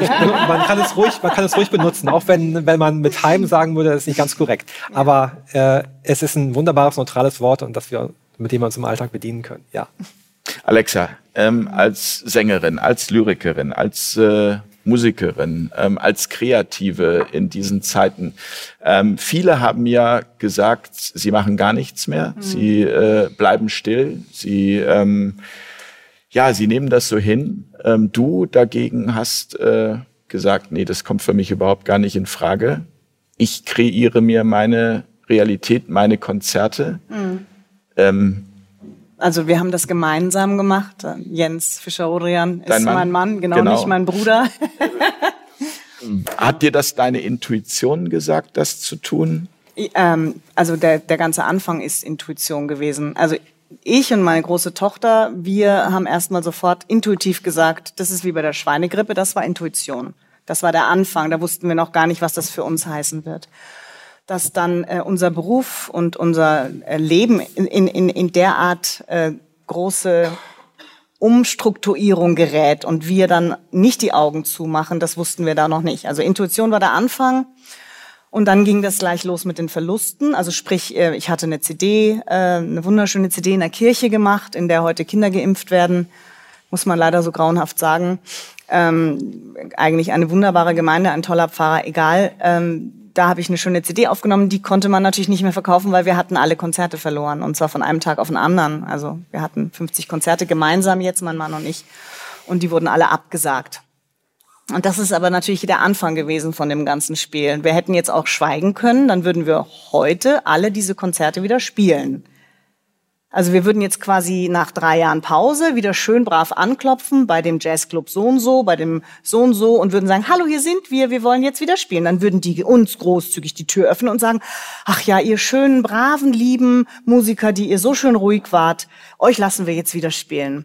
Das ist natürlich nicht der Fall, sondern wir schreiben diese Clubs an und wir dürfen nicht mehr spielen. Und wir dürfen nicht mehr spielen, weil wir uns kritisch geäußert haben. Tatsache. Und das wird völlig unverfroren auch so kommuniziert. Ja, also gegen Ungeimpfte haben wir nichts, aber kritisch, nee. Und das ist absolut unglaublich. Also ich war so ein bisschen skeptisch. Äh, ähm, ähm, Jens schrieb quasi so ein paar Clubs an und Dein sagte Mann. das, genau mein Mann, Jens Fischer, schrieb die Clubs an und sagte gleich, ja, wir sind kritisch und ungeimpft. Und ich so, könnte man ja vielleicht auch lassen, sagt er, nee. Äh, kam natürlich nur Absagen. Ich dachte, okay, das ist jetzt wieder eine Energie, die würde ich vielleicht jetzt gar nicht rausgesendet haben. Aber dann hat er es anders versucht, da kamen auch nur Absagen. So, und jetzt aber zu dem positiven Teil, weil es bringt ja jetzt nichts darüber zu lamoyieren, dass wir extrem viel Verluste gemacht haben. Wir waren auf der glücklichen Seite, Jens ist angestellt nach wie vor ähm, äh, und hat Kurzarbeitergeld gekriegt. Kollegen von uns ging's viel, viel schlechter. Also ich jammer auf hohem Niveau. Wir haben Musiker in Hartz IV laufen sehen, wir haben Musiker durch Suizid verloren, wir haben Musiker unterstützt, wir haben gesammelt für die Musiker, wir hatten wahnsinnige Freunde, die, wir hatten Freunde, die haben Tausende von Euro hingelegt, um Festivals, Clubs zu unterstützen, mit unter anderem einer, einem Outcome, dass dasselbe Festival, was wir unterstützt haben, heute den, äh, uns gecancelt hat weil wir kritisch sind. Auch das ist passiert, ja. Aber die positive, wir machen die Welt, wie sie uns gefällt. Wir haben sehr früh dann einen Keller. In, in Berlin gibt es zwei Jazzclubs, die der Hammer sind. Mhm. Da haben wir uns dann gleich mal äh, im Keller was ausgebaut und dann haben wir da ein bisschen gespielt. Und dann haben wir ähm, durchgesetzt, dass wir vor unserem Publikum ohne Maske, ungeimpft, dass unsere Freunde rein können. Das war jetzt in diesen Clubs nicht so schwer, weil die sehr bei uns waren. Ähm, dann haben wir, jetzt haben wir eine völlig neue Realität. Das ist abstrus. Wir fahren jetzt durch die Länder, durchs Ländle, durchs deutsche Ländle und spielen bei den Leuten im Wohnzimmer. Und ich muss das mal ganz klar sagen, das ist so irre. Ich habe neulich in, in einem Wohnzimmer gespielt bei zwei Schweizern und ich habe siebenmal gefühlt 20 Mal so viel verdient wie in jedem Jazzclub. Nicht nur das, die machen mir Frühstück, die geben mir Abendessen. Im Jazzclub bist du teilweise kriegst du eine Flasche Mineralwasser als Musiker. Hey, ich habe mich schon in, in, in, in äh, äh, äh, Abstellkammern umziehen müssen. Hier kriegst du dein eigenes Zimmerchen und wirst total abgefeiert. Das ist das, was jetzt rausgekommen ist. Das ist so, da, da muss man dankbar sein, dass wir, obwohl wir so laut waren, 30 Prozent der Deutschen stehen hinter uns. Und die, in, da möchte ich Energie reinstecken. Ja, danke. Das heißt, durch das Hören auf die Intuition, ähm, aufs Herz, Ja, ähm, ist das Neue entstanden, das besser ist als das Alte. Absolut. Obwohl ähm, auch wahrscheinlich du da komplett und ihr da durch die Angst gegangen seid, wobei du Total, auch sagst, ihr wart noch in einer, in einer ganz guten äh, Situation, aber wahrscheinlich, da spielen viele Gefühle, Enttäuschung, äh, man verliert Menschen. Menschen. Das war also bei mir ist das größte Thema waren die Menschen. Also auf unserer zweiten Hochzeit waren 50 Prozent neue Leute, teilweise Leute, die ich noch nie gesehen hatte. Hm, ich war auch so, okay, da muss ich mich jetzt drauf ein. Ich bin so ein richtig geerdeter Mensch. Ich bin ganz super treu. Wenn ich mal Freundschaft schließe, dann bleibt das. Ich habe 50 Prozent dieser Menschen aus meinem Leben gehen lassen müssen. Und ich habe erst wahnsinnig getrauert und dann habe ich erkannt, dass da vorher schon was nicht gestimmt hat. Und da war meine Intuition kleiner als meine Treue. Ich hätte schon viel früher die Reißleine ziehen müssen manchmal. Ist, ist denn, kann man sagen, dass die Intuition, vielleicht ist die Frage bescheuert, ich weiß nicht, weil sie sich von selbst beantwortet, aber ist die Intuition immer zu 100 Prozent richtig? Also egal wie der Schmerz ist, der damit verbunden ist? Ich möchte da beim Hannes anschließen. Ich habe ja auch meine Arbeitsweise als Agenturchef. Machst ja zwei, drei, fünf Jahrespläne. Alles kom komplett strikt durchgeplant. Ne? Wenn man es in diesem materialistischen Weltbild macht. Seit ich diese Arbeit mache, das hat langsam begonnen, bin ich jetzt an einem Punkt, dass ich überhaupt nichts mehr plane, sondern auf diese Intuition. Ich sage, warten wir mal, was mir meine Spirits zuflüstern, was ist der nächste Film, was ist der nächste Punkt, was kommt als nächstes. Und das geht noch viel besser als wie vorher. Ich habe keine Widerstände mehr. Wo man sagt, das ist ja überhaupt nicht logisch. Wie kann man so ein Leben führen? Wo man sagt, du planst gar nichts mehr. Ich, sage, ja, ich werde geplant und ich setze das dann um. Aber jetzt würde wieder dieses Argument kommen, ich finde auch gerade in diesen Zeiten zurecht, du, zum Wohl, da, da zerspringt schon ein Glas, ähm, äh, du kannst dir das auch leisten.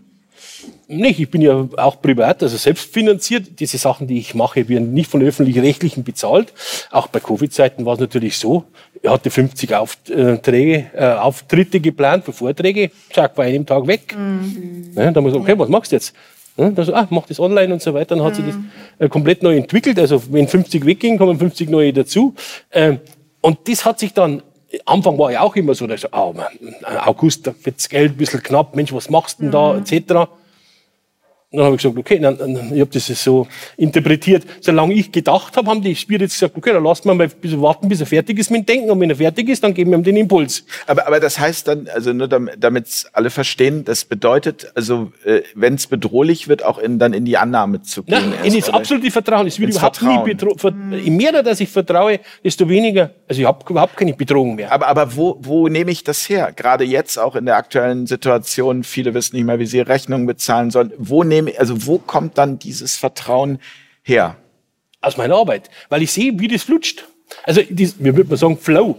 Ja, aber, aber ist es, es ist die Arbeit oder ist es auch das, was, also meditierst du viel? Ja, ja, ähm, klar. so. Also ich habe auch nie ein Radio an, sage jetzt mal in meinem Büro, ich habe die Füße teilweise auf dem Schreibtisch und dann lasse ich wieder, also mehrmals am Tag in mich gehen, reinzuhören.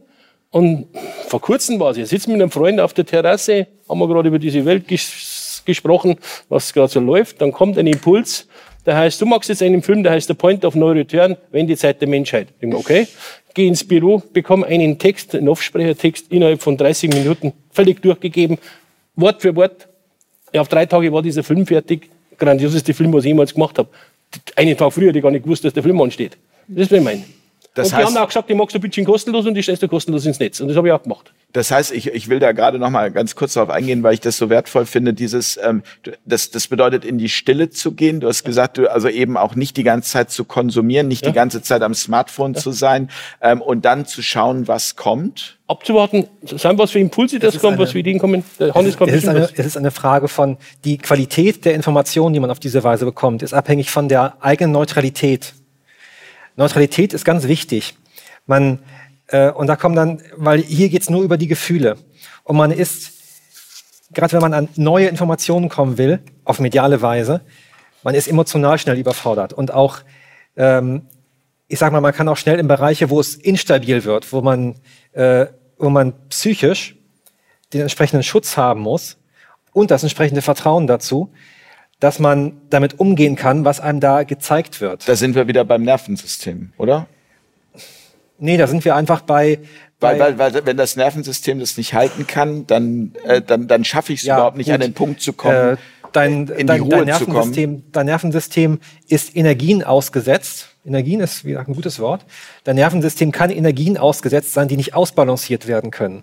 Und das ist eine Frage davon, welches Vertrauen du in die Führung hast aus der übergeordneten Quelle Ganz genau. und wie du dich hast schulen lassen, mit fremdartigen Energien umzugehen.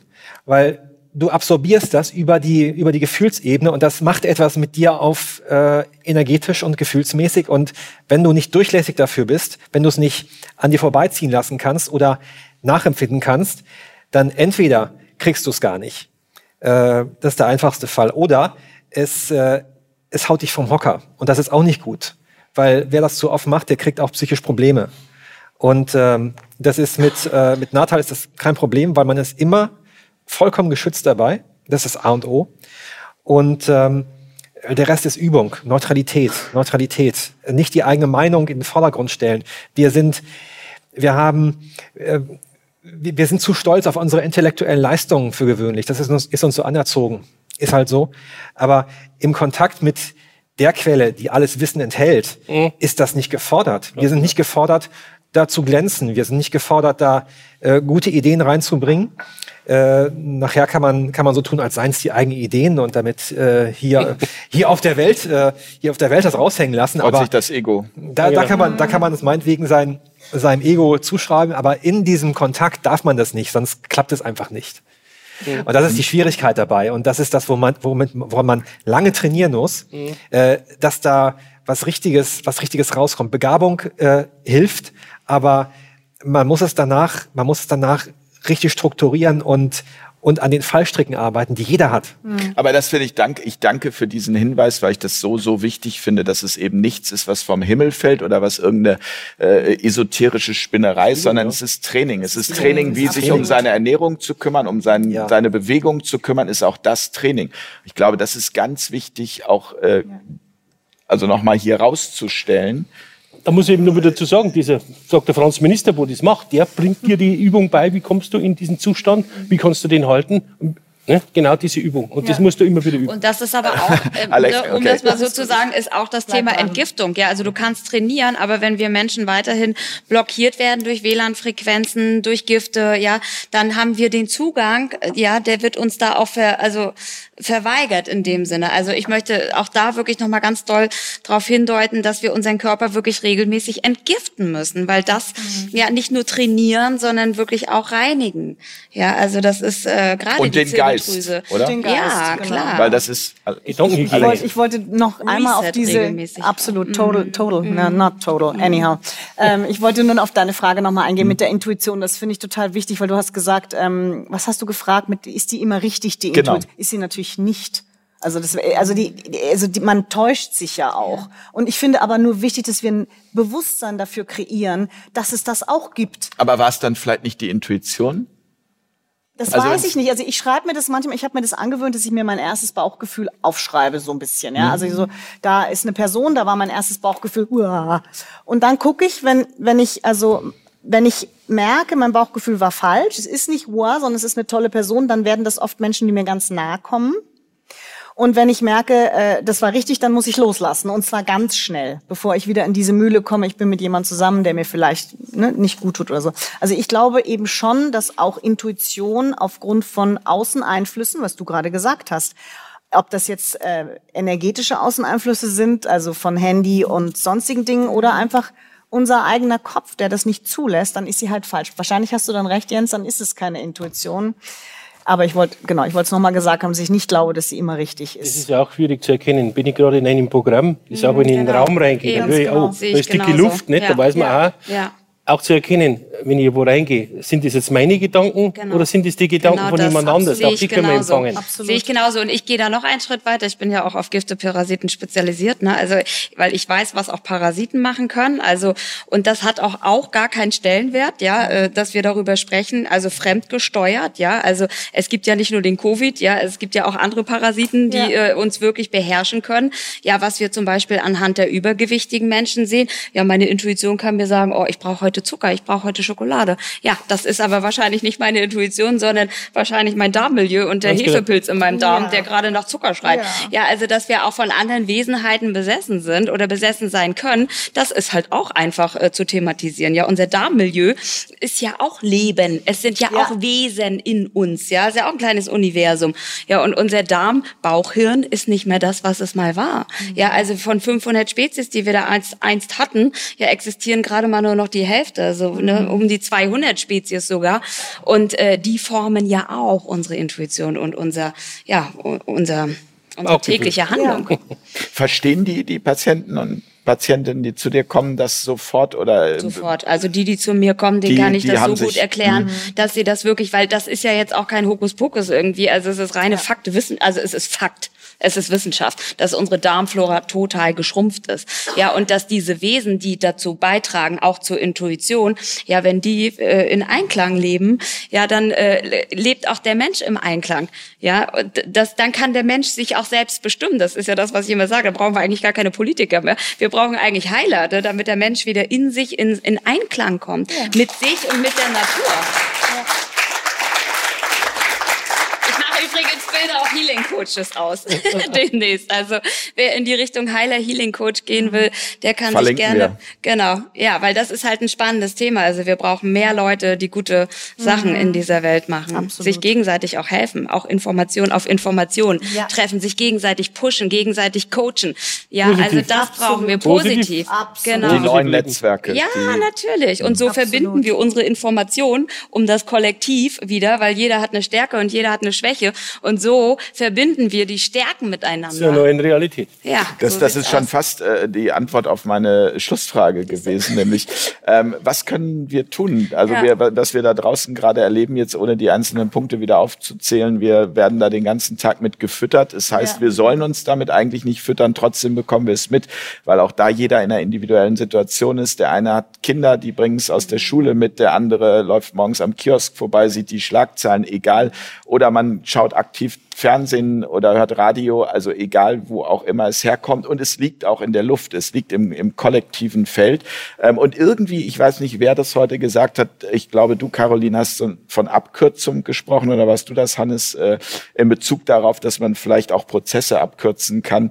Ähm, müssen wir da jetzt nochmal so richtig durch diesen Schmerz durch, durch diesen kollektiven, ähm, die Angst, die gerade im Raum ist, müssen wir die jetzt alle nochmal wirklich äh, durchleben, erfahren oder was kann jeder Einzelne tun, Also ich glaube, um da äh, dazu beizutragen, dass es vielleicht doch dann auch in genau diese Welt mündet, Genau. wie wir sie uns wünschen. Also ich glaube, das Gesetz der kritischen Masse ist erreicht. Ich glaube, ne, der Großteil äh, der Menschheit, auch wenn so nicht drüber gesprochen wird, ist schon auf dem Sprung ins nächste Level. Ich nenne es einfach Next Level, die nächste Dimension, ja und und äh, die neue Welt, die wir ja kreieren. Ja, also ich glaube, wir sind langsam so raus aus dem Schmerz.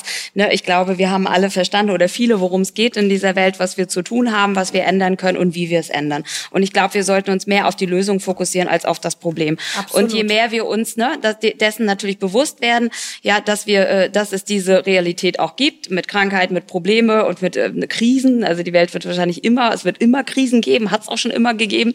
Ja, aber einfach lösungsorientiert. Wie gehen wir mit diesen Krisen um und wie, kreat, äh, wie kreieren wir eben neue Realität? Ja. Alexa? Ja, loslassen von, von, von dem Schmerz ist so eins, was für mich was öffnet und differenziert bleiben, zugewandt und achtsam. Das ist ein Wort, was man eigentlich auch nicht mehr so gerne hört, aber ich finde Achtsamkeit was enorm Wichtiges und ähm, vor allem auch die Achtsamkeit den eigenen Fehlern gegenüber. Einfach offen bleiben und immer wieder spüren, das ist, das ist diese, dieses. Ich habe manchmal, also mir fällt jetzt gerade noch eine Frau ein, die heißt Salomea Genin, die hat ein Buch geschrieben. Ich folgte den falschen Göttern. Ähm, die ist Shoah-Überlebende, äh, beziehungsweise ihre Mutter ist Shoah-Überlebende. Und die hat es wirklich geschafft, ein Buch zu schreiben, wo sie äh, beschreibt, dass sie Stasi-Spitzel geworden. Weil sie Sozialistin war und sie hat fest daran geglaubt, dass das sozialistische System das wieder gut macht, was der Faschismus und die Nazis angerichtet haben. Das war ihre feste Überzeugung. Und dann ging sie nach Westdeutschland, durfte nicht nach Ostdeutschland einreisen und wurde Spitzel und hat in den 80er Jahren festgestellt, dass sie dem völlig falschen System hinterhergerannt ist, ja.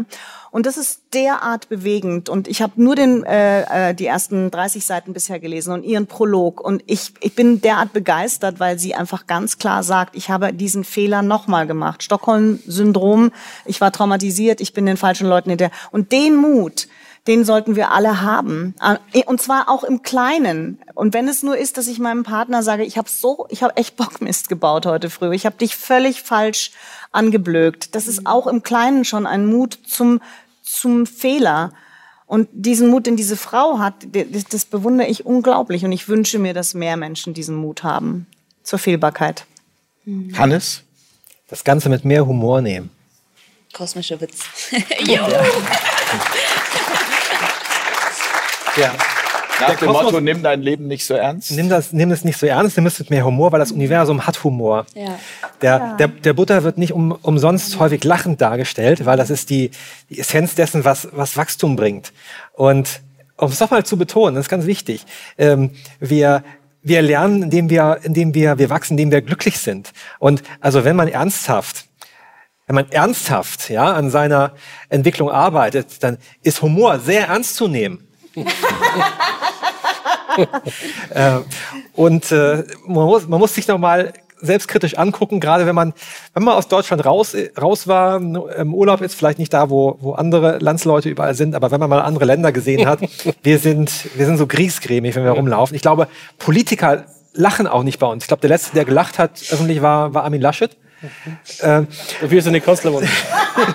Aber das im völlig falschen Moment. Das, ja. war, das, war das Ende seiner, nee, das war dann das Ende für ihn. Das war tatsächlich ähm, der falsche Moment in ja, Moment. Genau. Aber, aber who knows? Aber äh, diese, aber wir können das Ganze mit mehr. Wir brauchen es nicht so ernst zu nehmen alles. Wir mhm. brauchen uns nicht so so nicht so moralisieren ständig. Wir brauchen uns nicht so selber am, an der Knute zu halten. Und äh, Lachen hilft einfach. Ja, absolut. Also da hätte ich gerne Applaus. Äh,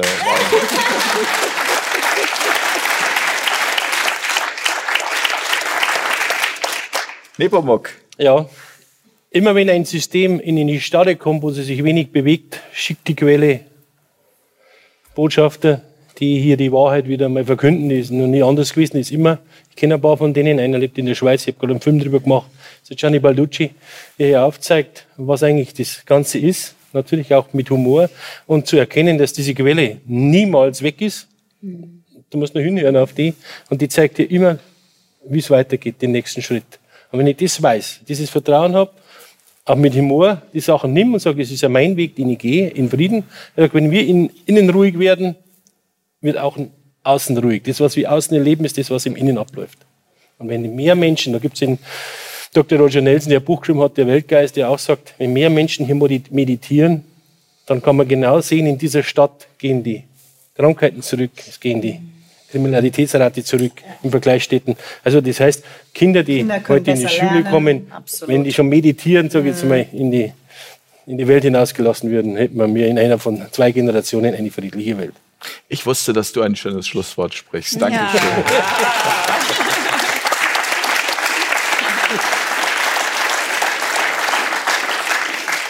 Ich möchte mich ganz herzlich bei dieser Runde bedanken. Vielen Dank für den Besuch hier in Hamburg. Hannes Schmidt.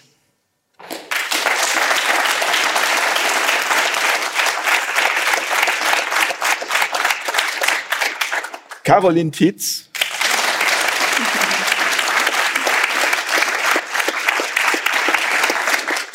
Ich weiß gar nicht, das Johann, das soll ganz weg oder darf es noch bei der, beim Abschied wieder drin sein? Ja, ja immer. Johann Nepomuk Meyer. Danke.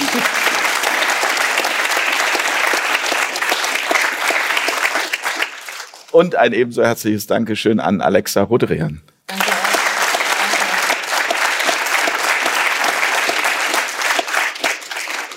Ganz herzliches Dankeschön hier auch an unser tolles Publikum. Vielen Dank an euch fürs Zuschauen. Vielen Dank an und für eure Unterstützung hier bei diesem Projekt Fair Talk. Ja, es gibt viel äh, zum Nachfühlen, denke ich, nach dieser Sendung und zum Nachdenken auch in diesem Sinne. Bis ganz bald an dieser Stelle. Danke an die Runde, danke ans gesamte Team und gute Nacht. Tschüss.